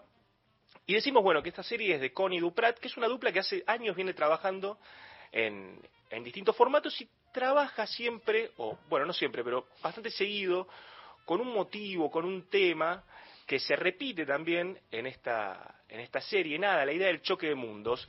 En la serie esta aparece, tratado desde otra forma, le funciona realmente muy bien. Eh, y bueno, vamos a ver a lo largo de la columna cómo es esto, que, cómo lo retoman y cómo le dieron una vuelta de tuerca.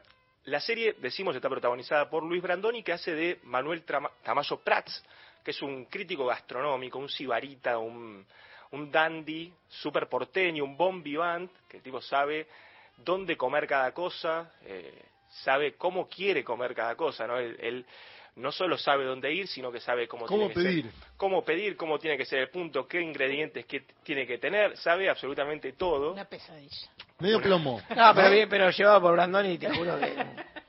Llevado por Brandoni, la verdad que sí, está muy bien, pero sí es una persona súper intransigente a la hora de, de sus demandas. Tenemos ahí un pequeño fragmento de la serie cuando arranca, ahí cuando lo conocemos a este Manuel Tamayo Prats, así, así habla. Señor. Celsa, decime una cosa. ¿Qué le pusiste a la mezcla? Leche, canela, almíbar, Vino, unas gotas, melaza, por supuesto. aceite, aceite de quemiri, No queda más. Ahí está. Es que no se consigue. Como es importado, eh, tuve que reemplazarlo con uno de acá. Se nota. Era eso. Probalo si querés. No, no, señor, le creo. Voy a ver cómo me las arreglo para conseguirlo. Por favor. Es importante. Es un tipo quisquilloso, es una persona que sabe lo que quiere, puede ser pesado, pero es un adulto que es totalmente dependiente de eh, la persona ahí de Celsa, es una persona que necesita que le cocinen, que le laven la ropa, que lo Uh. lleven, que lo traigan, eh, no sabe hacer prácticamente nada por sí solo, y el conflicto de la serie se da cuando él tiene que salir a buscar a una nueva ama de llaves, conoce a una chica joven, una chica de Paraguay que vino al país buscando una mejor vida para ella, para su hija, y bueno, a, a partir de ahí se empieza a dar el conflicto entre esta, en esta persona que, eh, que es tan intransigente, cómo deja entrar a otro en su vida. Decimos que es una serie que lo lleva de vuelta a Connie Duprat a un terreno que conoce muy bien, que es el tema de la comedia negra, el tema del... Se maneja muy bien en el, en el humor, y decíamos antes que habla o que retoma un concepto que está muy presente en sus, en sus trabajos previos, que es el, choque de los dos mundos. Entonces, Uno podría decirlo como civilización y barbarie. Mm, En Connie Duprat es más esnovismo y barbarie. Siempre están por el lado de el intelectualismo, la crisis, que, hay, que, que no está tan presente en otras comedias. Alguna vez Martín lo dijo, las comedias sin crisis. En el caso de Connie Duprat tiende a ser algo más bien social. Es un choque entre eh, personas que vienen de distintos, de distintos ámbitos y ahí está también la fortaleza dramática de, las, de estas producciones que hacen ellos y de dónde encuentran o de dónde suelen encontrar el humor, que es el explorar las tensiones que se producen entre estas personas sin que haya necesariamente un ganador, sino que el chiste está en explorar la tensión. Uno piensa, una de las primeras películas exitosas que, hizo la dupla es El hombre de al lado. Tenía exactamente este conflicto. Era el personaje de Rafael Spregelburg, diseñador que vivía en la casa Curuchet, diseñada por Le Corbusier ahí en La Plata, y lo despiertan los masazos que le está dando el vecino, porque el vecino se le ocurrió hacer una ventana en la medianera, lo cual le da a su casa y este personaje se siente completamente invadido por este hombre de al lado, por este vecino, por este, este extraño que se quiere meter en su mundo. Escuchamos a ver un fragmento de- del audio como lo decía. ¡Hola! ¡Ey! ¿Está el dueño? Ah, ¿qué tal? Escúcheme, no, eh, no, no, no puede hacer este agujero. Yo, lo hablé hoy con sus albañiles. Eh, no, no ves que da directamente a mi casa. Además es ilegal, está prohibido. Vamos por parte. Buenas tardes, yo soy Víctor. ¿Con quién tengo el gusto? Leonardo, vivo acá. Ah, Leonardo, vos sabés que te, te iba a avisar ayer y no, no pude pasar. Ah.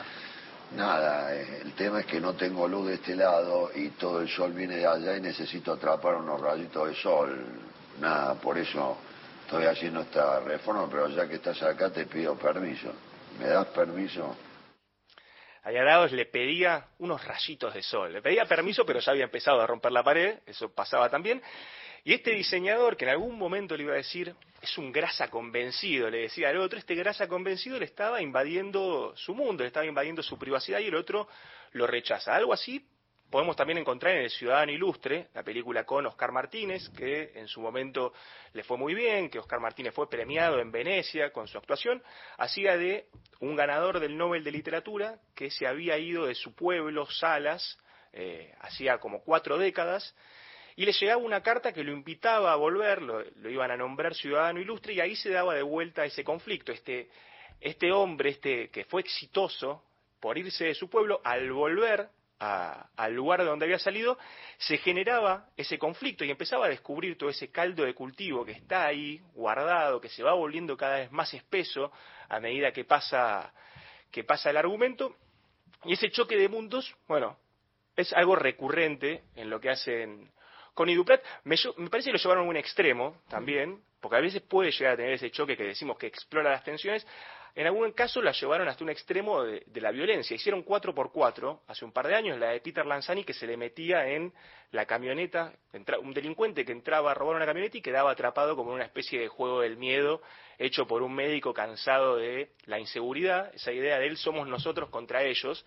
Eh, la película exploraba esto de, de la justicia por mano propia de una forma bastante extrema, se había olvidado por completo de lo que era el humor, de lo que era la comedia, se quedaban con la parte de lo negro eh, y hacían esto, esto bastante violento. La que los volvió a poner un poco, lo que los encausó un poco, me parece, es el encargado. El encargado de la serie, protagonizada por Guillermo Franchella, haciendo de este Eliseo también, es esta idea de el choque de los mundos. Eliseo es un tipo que es el encargado del edificio, de un edificio de concheto en la zona de Belgrano, donde todos los vecinos es gente de plata, está eh, artistas plásticos, hay un- está el abogado, está la gente de campo, eh, toda gente de, de perfil alto que lo dejó vivir durante años en su El mundo. sindicalista. Sí, tal cual. Gente que lo dejó vivir en su mundo a lo largo de los años, pero ahora que se quieren poner una pileta y que hay que destruir la casa de Eliseo y echarlo, bueno, como no tienen tanto problema, y ahí empieza el, el chiste de la serie, es eso. Como Eliseo con sus mañas, con sus recursos, va tratando de resistir a esta, a esta expulsión. Nada es esta nueva serie con Luis Brandoni de protagonista, de alguna forma retoma la idea esta del choque de los mundos, pero le da una vuelta de tuerca y por eso me parece que la serie funciona tan bien. El personaje de Luis Brandoni invita a su mundo a, a la chica paraguaya esta, pero no la expulsa.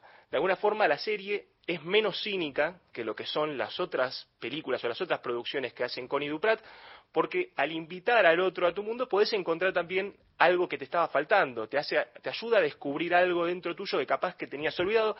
Eso es algo que hace esta, esta nueva serie. Nada, decimos, dura nada. Cinco episodios, un- dos horitas y media en total, es que dura. La serie realmente funciona bastante bien. Está Robert De Niro, es graciosa. Está Brandoni que la rompe toda. ¿Cuántos migues le pones? Eh, le ponemos cuatro de cinco, seguro. Ah, la serie cuatro está- migues, mierda. cuatro migues, La ¿eh? serie está bastante bien, Yo, sí. yo creo que es menos que el encargadito, un poco menos, ¿no? Y bueno. Creo que es un gran ejercicio de oficio, ¿no? La hacen con, con lo que, con, o sea, son capos, ¿no? Me gusta con Implan. Y me parece que es como, tiene menos imaginación, ¿no? Me parece algo así, diría. Vos le pones No 3 sé. de 5. 3 de 5 No, 3 de 5, no, no, yo comparto lo que dice Miguel, Ah, incluso claro. la caracterización de la serie, pero por ahí le pongo un puntito menos. No, además también se extiende bastante menos, como que las posibilidades Claro, que tiene a lo largo de esos pocos capítulos eh, eh, es menor. En la serie de Franchella tiene tantos vecinos y tiene tantos recursos que de golpe puede explorar un poco más distintos tipos de comedia, distintos tipos de humor. Esta serie, trabajando en lo suyo, le, realmente funciona bien, funciona bien la idea del ser porteño, esa cosa Sí, de eh, mostrar el barrio, mostrar la arquitectura, mostrar la comida y en todo encontrarle algún tipo de algún tipo de comedia que en la boca de Brandoni funciona realmente muy bien. De Niro es haciendo hablando en español como puede, en ese cocoliche que hacen entre italiano, español, eh, algo de, de guaraní también. La serie va encontrando su camino y a lo largo de cinco episodios funciona bastante bien. Miguel Fernández creo que nos convenció. Con eso nos vamos a las noticias. Hasta las 17. Gente de a pie, el programa de Mario Weinfeld por Nacional, la radio pública.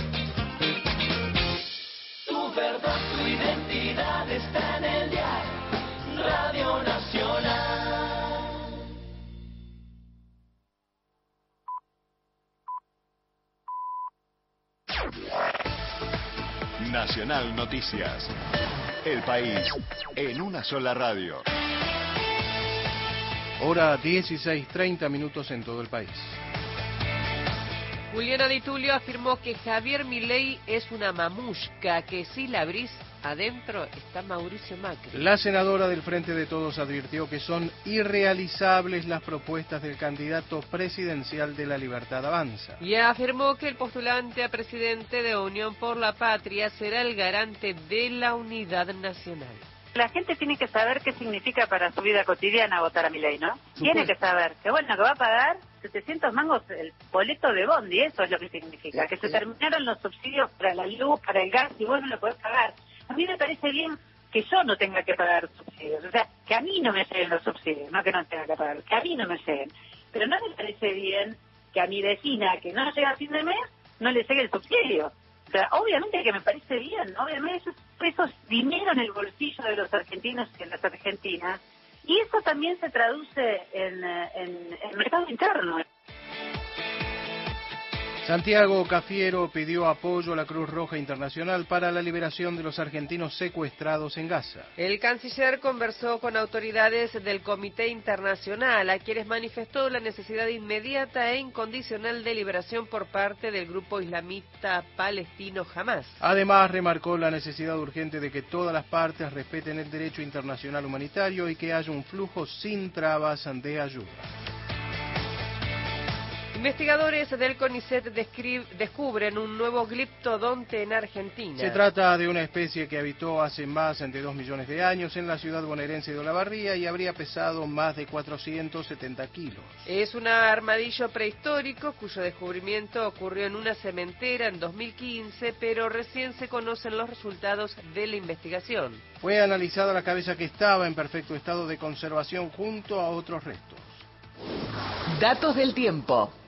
En la ciudad santafesina de Rosario, temperatura 14 grados 4 décimas, humedad 97%, cielo cubierto, visibilidad 3 kilómetros.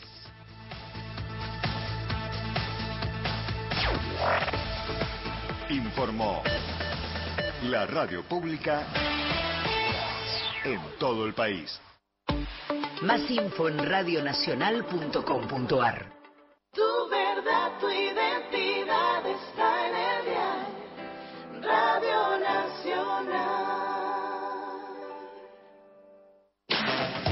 Jueves.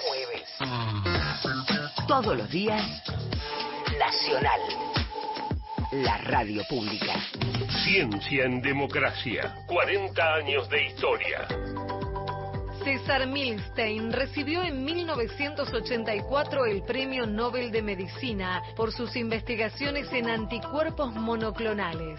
Fue el quinto argentino en obtener el reconocimiento de la Academia Sueca de Ciencias. Por entonces vivía y trabajaba en Inglaterra. Era doctor en química por la Facultad de Ciencias Exactas y Naturales de la Universidad de Buenos Aires.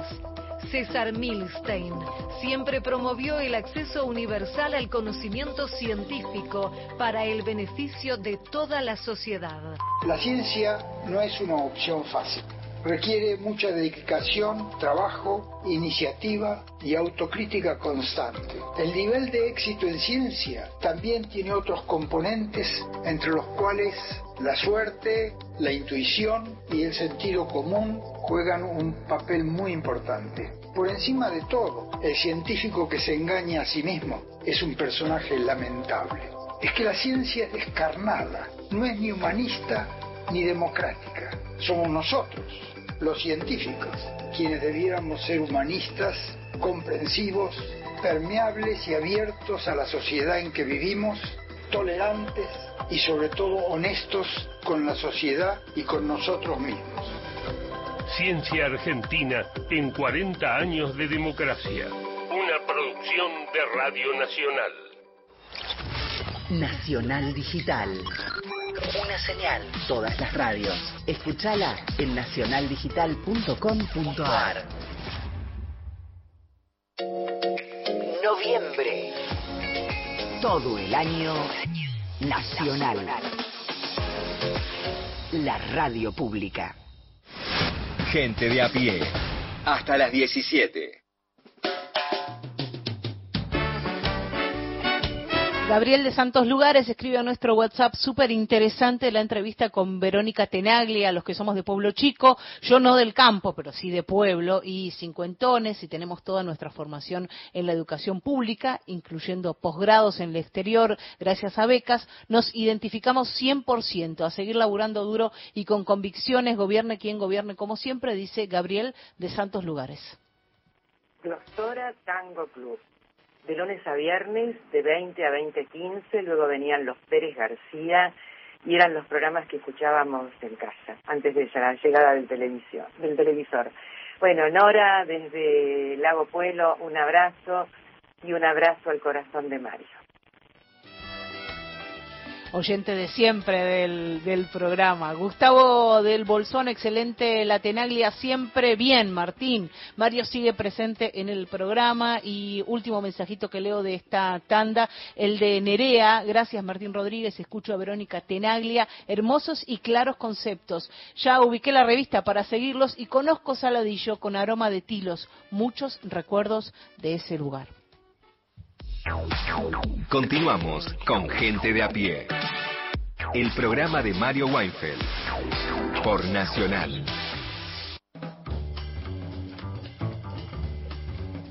Bien, estamos en piso con eh, Iván Juliaquier, politólogo, eh, autor de un podcast muy interesante de que- que se viene transitando en varias temporadas en Anfibia Podcast, eh, Batalla Cultural. ¿Cómo estás, eh, Iván? Bien, bien, muy bien, gracias por invitarme. No, gracias a vos por estar acá en, en Gente de a pie, el programa de, de Mario Weinfeld.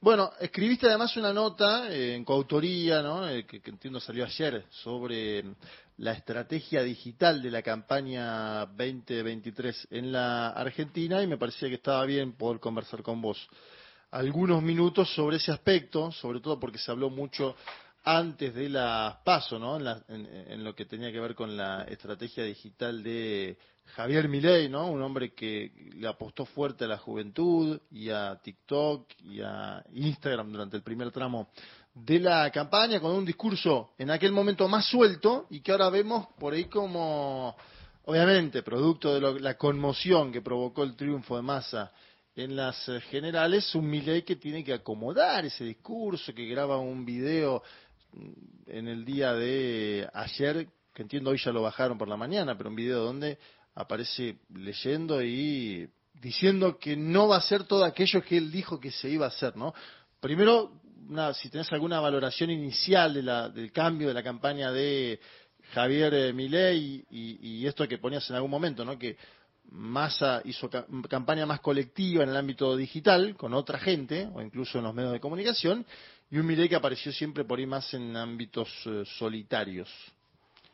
Sí, bueno, en principio decir que, que mi ley para nosotros, en esa nota que escribimos con, con Lucía Vincent y Sol Montero, que viene un poco de, de una investigación que estamos haciendo en la Universidad de San Martín con, con algunos estudiantes, es que mi ley, pensándolo en términos políticos, podría ser antes que nada un influencer, digamos, antes que pensarlo como un economista, como un político, por supuesto las dos cosas, Sí. es economista, es político, pero digo, hay algo de su propia emergencia pública que tiene que ver con algo de un influencer, que se, que se cocinó de alguna forma más en la tele, antes que, que en las redes sociales, y que aparece en, la, en las redes como una persona que genera comunidad, sin dudas, en términos digitales, pero después en la imagen, en la figuración que él hace, Milei, salvo cuando está arriba de un auto, digo, no sé, todos tendrán en la cabeza el momento en que prende la motosierra y, y la mueve, pero en general, salvo, esa, salvo esas escenas, en general aparece o arriba de un escenario o en un estudio de tele o hablando mano a mano. En general no está en copresencia de otros, algo que es una imagen quizás un poco más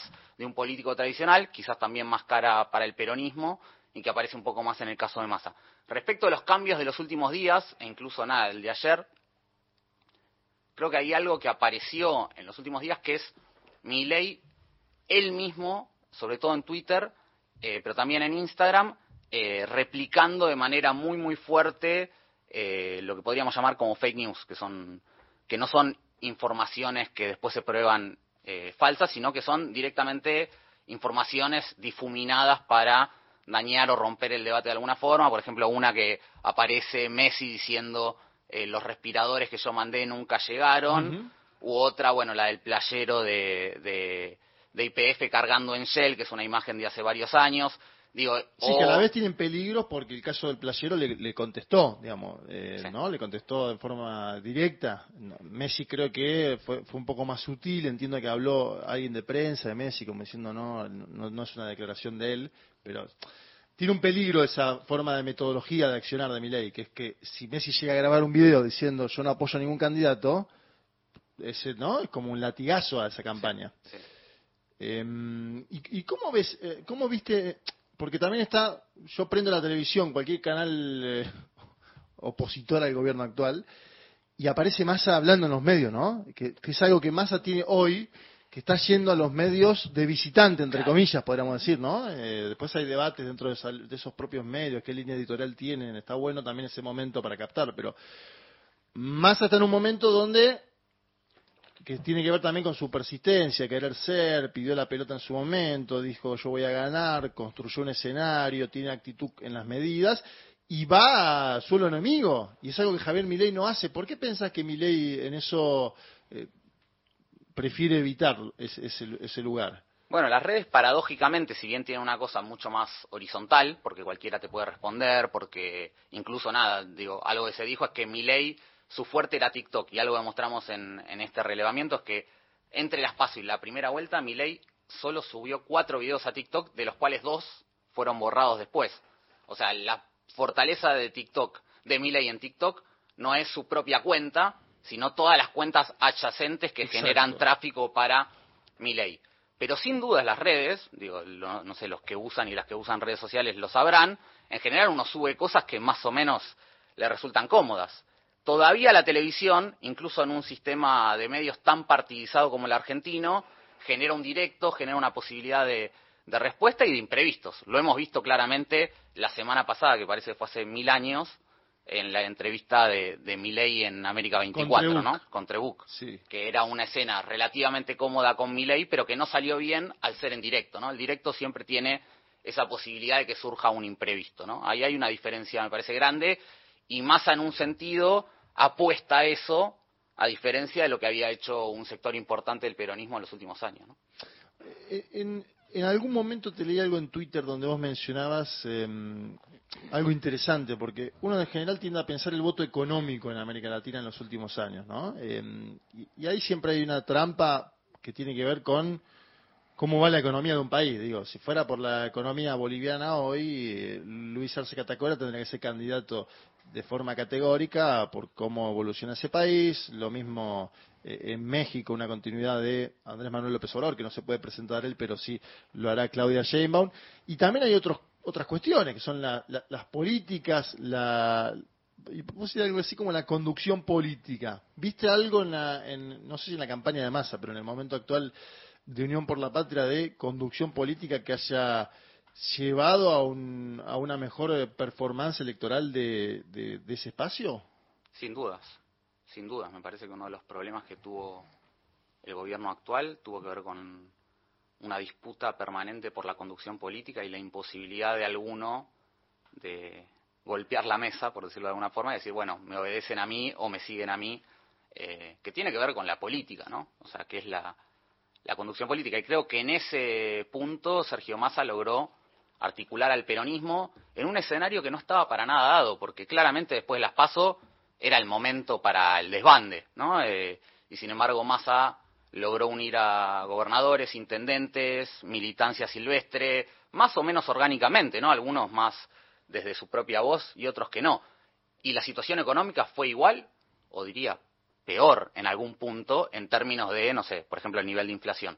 Es cierto que también empezaron a aparecer políticas eh, redistributivas mucho más fuertes, eh, que también te permiten otro tipo de narración, de decir, bueno, no es que está todo bárbaro, pero por lo menos estamos intentando esto, esto y esto. Y me parece que esa idea de poder eh, sostener una voz que ordene, que digamos, este gobierno creo que el único momento en que hubo una voz ordenadora fue cuando, durante la pandemia, cuando la voz del presidente sí ordenaba, pero después, un poco por propia deficiencia de, de- del presidente, me parece que tuvo que ver con una cosa más coral, con una cosa más de su trayectoria, que creía más en una cosa de discusión permanente y muchas veces a través de los medios, junto con eh, una cuestión también de- del liderazgo de la, de la vicepresidenta, que estuvo más dispuesta en algunos puntos a, decir qué no le parecía, que qué le parecía, digamos, y tampoco a conducir.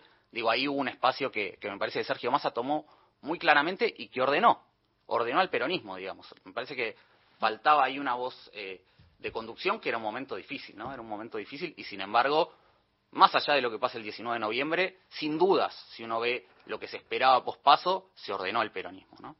Eh, le pusiste al podcast Batalla Cultural y, y yo te veía estos días eh, videos de Javier Milei, sobre todo muchas intervenciones en el exterior, donde él habla mucho de la batalla cultural, ¿no? Creo que es el primer político de derecha argentino que lo menciona con tanta nitidez, incluso dice en términos gramscianos, ¿no?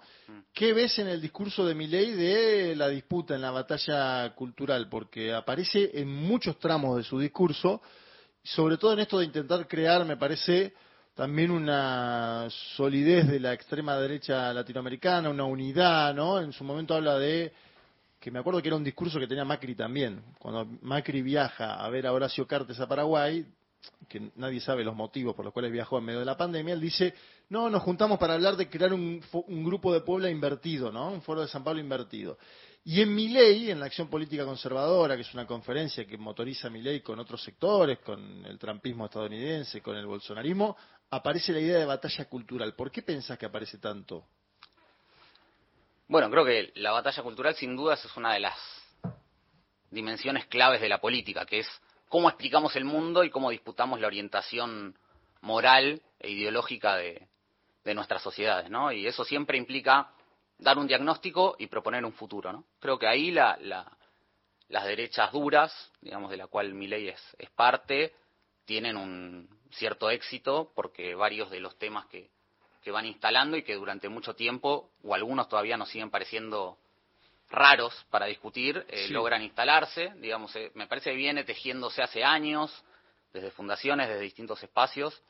Justo, digamos, creo que la idea de batalla cultural como tal, que viene efectivamente de Gramsci, de esta idea de que, que bueno, Gramsci, perdón, No, no, eh. Gramsci en esto que, que pensaba y un poco discutía ya hace mucho tiempo, que era no alcanza con la economía, hay que dar la batata, la batalla, claro, la batata, la batalla cultural, y en eso de, de la, de la batalla cultural, justamente mi podcast se llama Batalla Cultural, pero el nombre no se lo puse yo, y, y a mí me parece que decir voy a dar la batalla cultural cuando, cuando ya quedó tan instalado que la batalla cultural está difícil, eh, a veces es como ir a espiar y tocar el timbre, ¿no? Digamos, ya para, al menos en el terreno más eh, nacional popular de izquierdas, hay algo para mí que, se fue perdiendo en un terreno más eh, economicista y creo que ahí las extremas derechas lograron, de alguna forma, dar ciertas batallas culturales. Pero al mismo tiempo, me parece que esa efectividad para colarse y, y ocupar un centro en, la, en el debate político fue más exitoso en el campo de las derechas respecto de que las derechas más de centro derecha o derechas más moderadas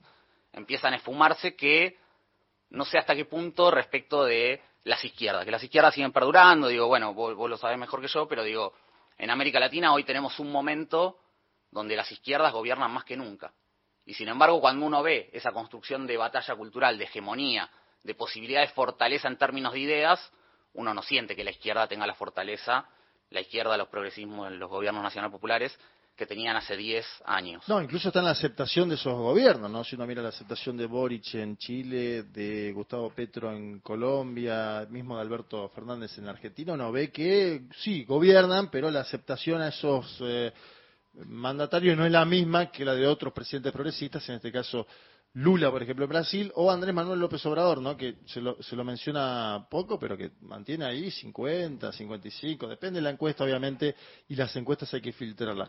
Hablando de Brasil, hay, hay algo que sonó siempre en el discurso de Bolsonaro, y hay que decir que Eduardo Bolsonaro estuvo presente en la primera vuelta electoral en la Argentina, en el búnker de Javier Milei, que es la idea de eh, y empieza a circular en el mileísmo, por ahí medio por abajo, pero Javier Milei ha, ha hecho algunos retweets incluso, esta idea del microfraude, el fraude.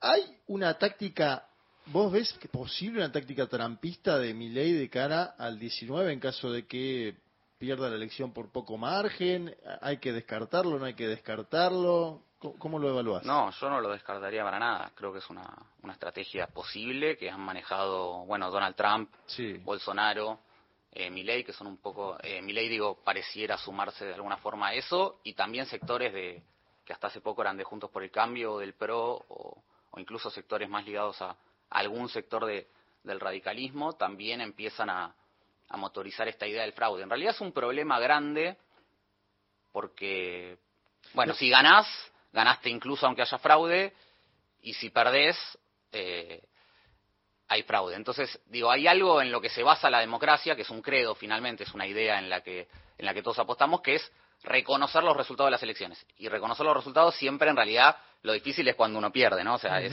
entonces anticipar esa idea de fraude, bueno, es una manera también de deslegitimar en caso de que el resultado no sea el que vos esperabas. Sí, y en Brasil pasó algo que puede pasar en Argentina, no, eh, no digo esto porque nadie tiene la bola de cristal. Ahora, ¿qué hizo Bolsonaro?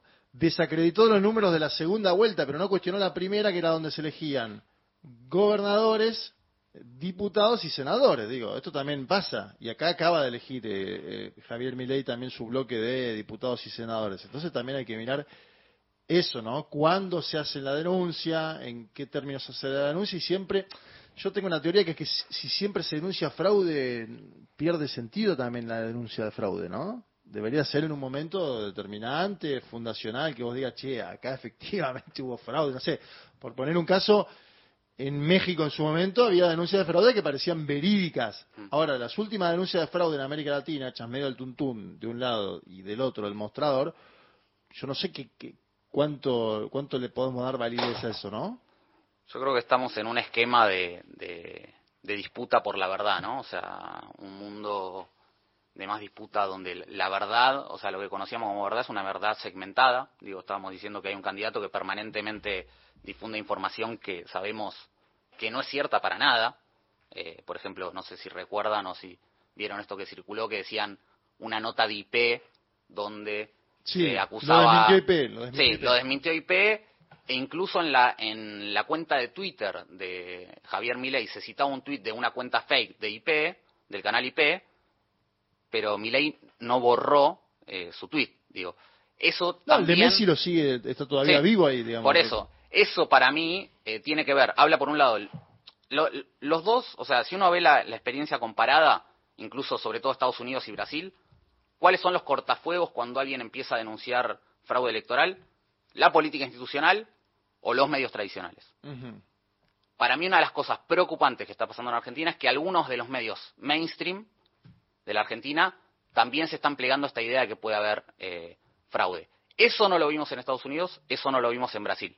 Es cierto que Bolsonaro y Trump, los dos denunciaron fraude cuando estaban ellos en el gobierno, con lo cual eh, también era incluso más difícil de, de creer.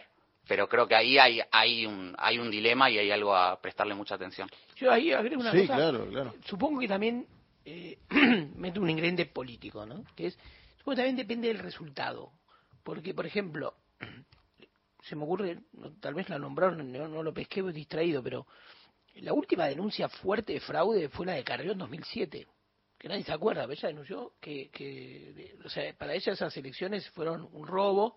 Había habido una disputa por el segundo lugar. La Baña había aparecido a la noche con un resultado provisorio, es decir, a presentarse, a reconocer la derrota y presentarse en ese momento como casi como el, como el, el segundo, ¿no? Ujú, que el líder de la oposición. claro. Y después salió Carrió y Carrió lo, lo- ahora no fue el, eh, en ese momento Cristina obtuvo un 47, 48 Sí, creo, sí, no sí, fue sí. la del 54%, pero la distancia era muy grande. Entonces, vos decís, era era como, ¿no? Es decir, a- acá habría que ver también el, el efecto de que si está muy disputado, ¿no? Si está muy finito. Que en general, además, los balotajes en América Latina en los últimos años, salvo escasos, son 51-49, 52-48. Sí, sí, porque Bolsonaro, ¿cuánto, cuánto fue al final? 51-49. Y Dilma antes en el 2014 51-49 y en, en Uruguay 51-49 para la calle Pou. Bueno, también hay paridad, digamos, eh, electoral que amerita, no, me- no amerita, que posibilita, mejor dicho, amerita no, la posibilidad de hacer esas denuncias. Bueno, estamos llegando, ¿no? Al- Ahí estamos, Concluimos. casi en el final. Concluimos la entrevista. Gracias, eh, Iván eh, Juliaquer, politólogo, por venir al piso de Gente de a pie, el programa de Mario Weinfeld. Y bueno, seguiremos atentos a los análisis que hagas de acá en más sobre las elecciones. Muchas gracias a ustedes y el recuerdo para el gran Mario, por supuesto. Lo extrañamos. WhatsApp de oyentes. 11 3 870 7485. WhatsApp nacional. Un recorrido por las noticias y la realidad de la calle. Gente de a pie, el programa de Mario Weinfeld.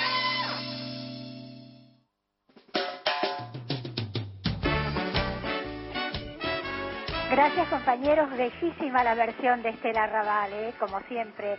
Bueno, habrá una próxima con Charles Aznavour, no sé si la semana que viene volveré a pedirla. Gracias, ¿eh? Roberto de Mashwitz en nuestro WhatsApp. Es la primera vez que escuchaba cómo fue el Glostora Tango Club. Muchas gracias, dice también Alejandro de Flores. Eh, buenas tardes, lluviosas, gente de a pie. Muy buena y linda nota. A Verónica Tenaglia. Si no pasaron algún tema de los que pedí ayer de tango, por lo menos pasaron el Glostora Tango Club que me gustaba de chico en la década del 70 y hasta cuando mm, llueve. ¿Eh? No sé, raro. Como termina el mensaje, en fin. ¿Vos tenés algo más? Un hito más, eh, dice mm, por aquí Leandro, mi viejo usaba glostora en mi Jacinto Arauz de La Pampa natal. Recuerdo que en la estación de eh, servicio de IPF es donde la comprábamos. Me dijo el dueño que solo compraba glostora por mi papá que era el único en el pueblo que lo usaba. Hace ya varios años que mi viejo no está y mi duda es con cuántos frascos de glostora se debe haber quedado la estación de servicio sin vender. Siempre muy lindo el programa, nos dice Leandro, y con ese mensaje y el pedido de Jimena de Barracas nos vamos. Amor amarillo, Gustavo Cerati. Hasta mañana.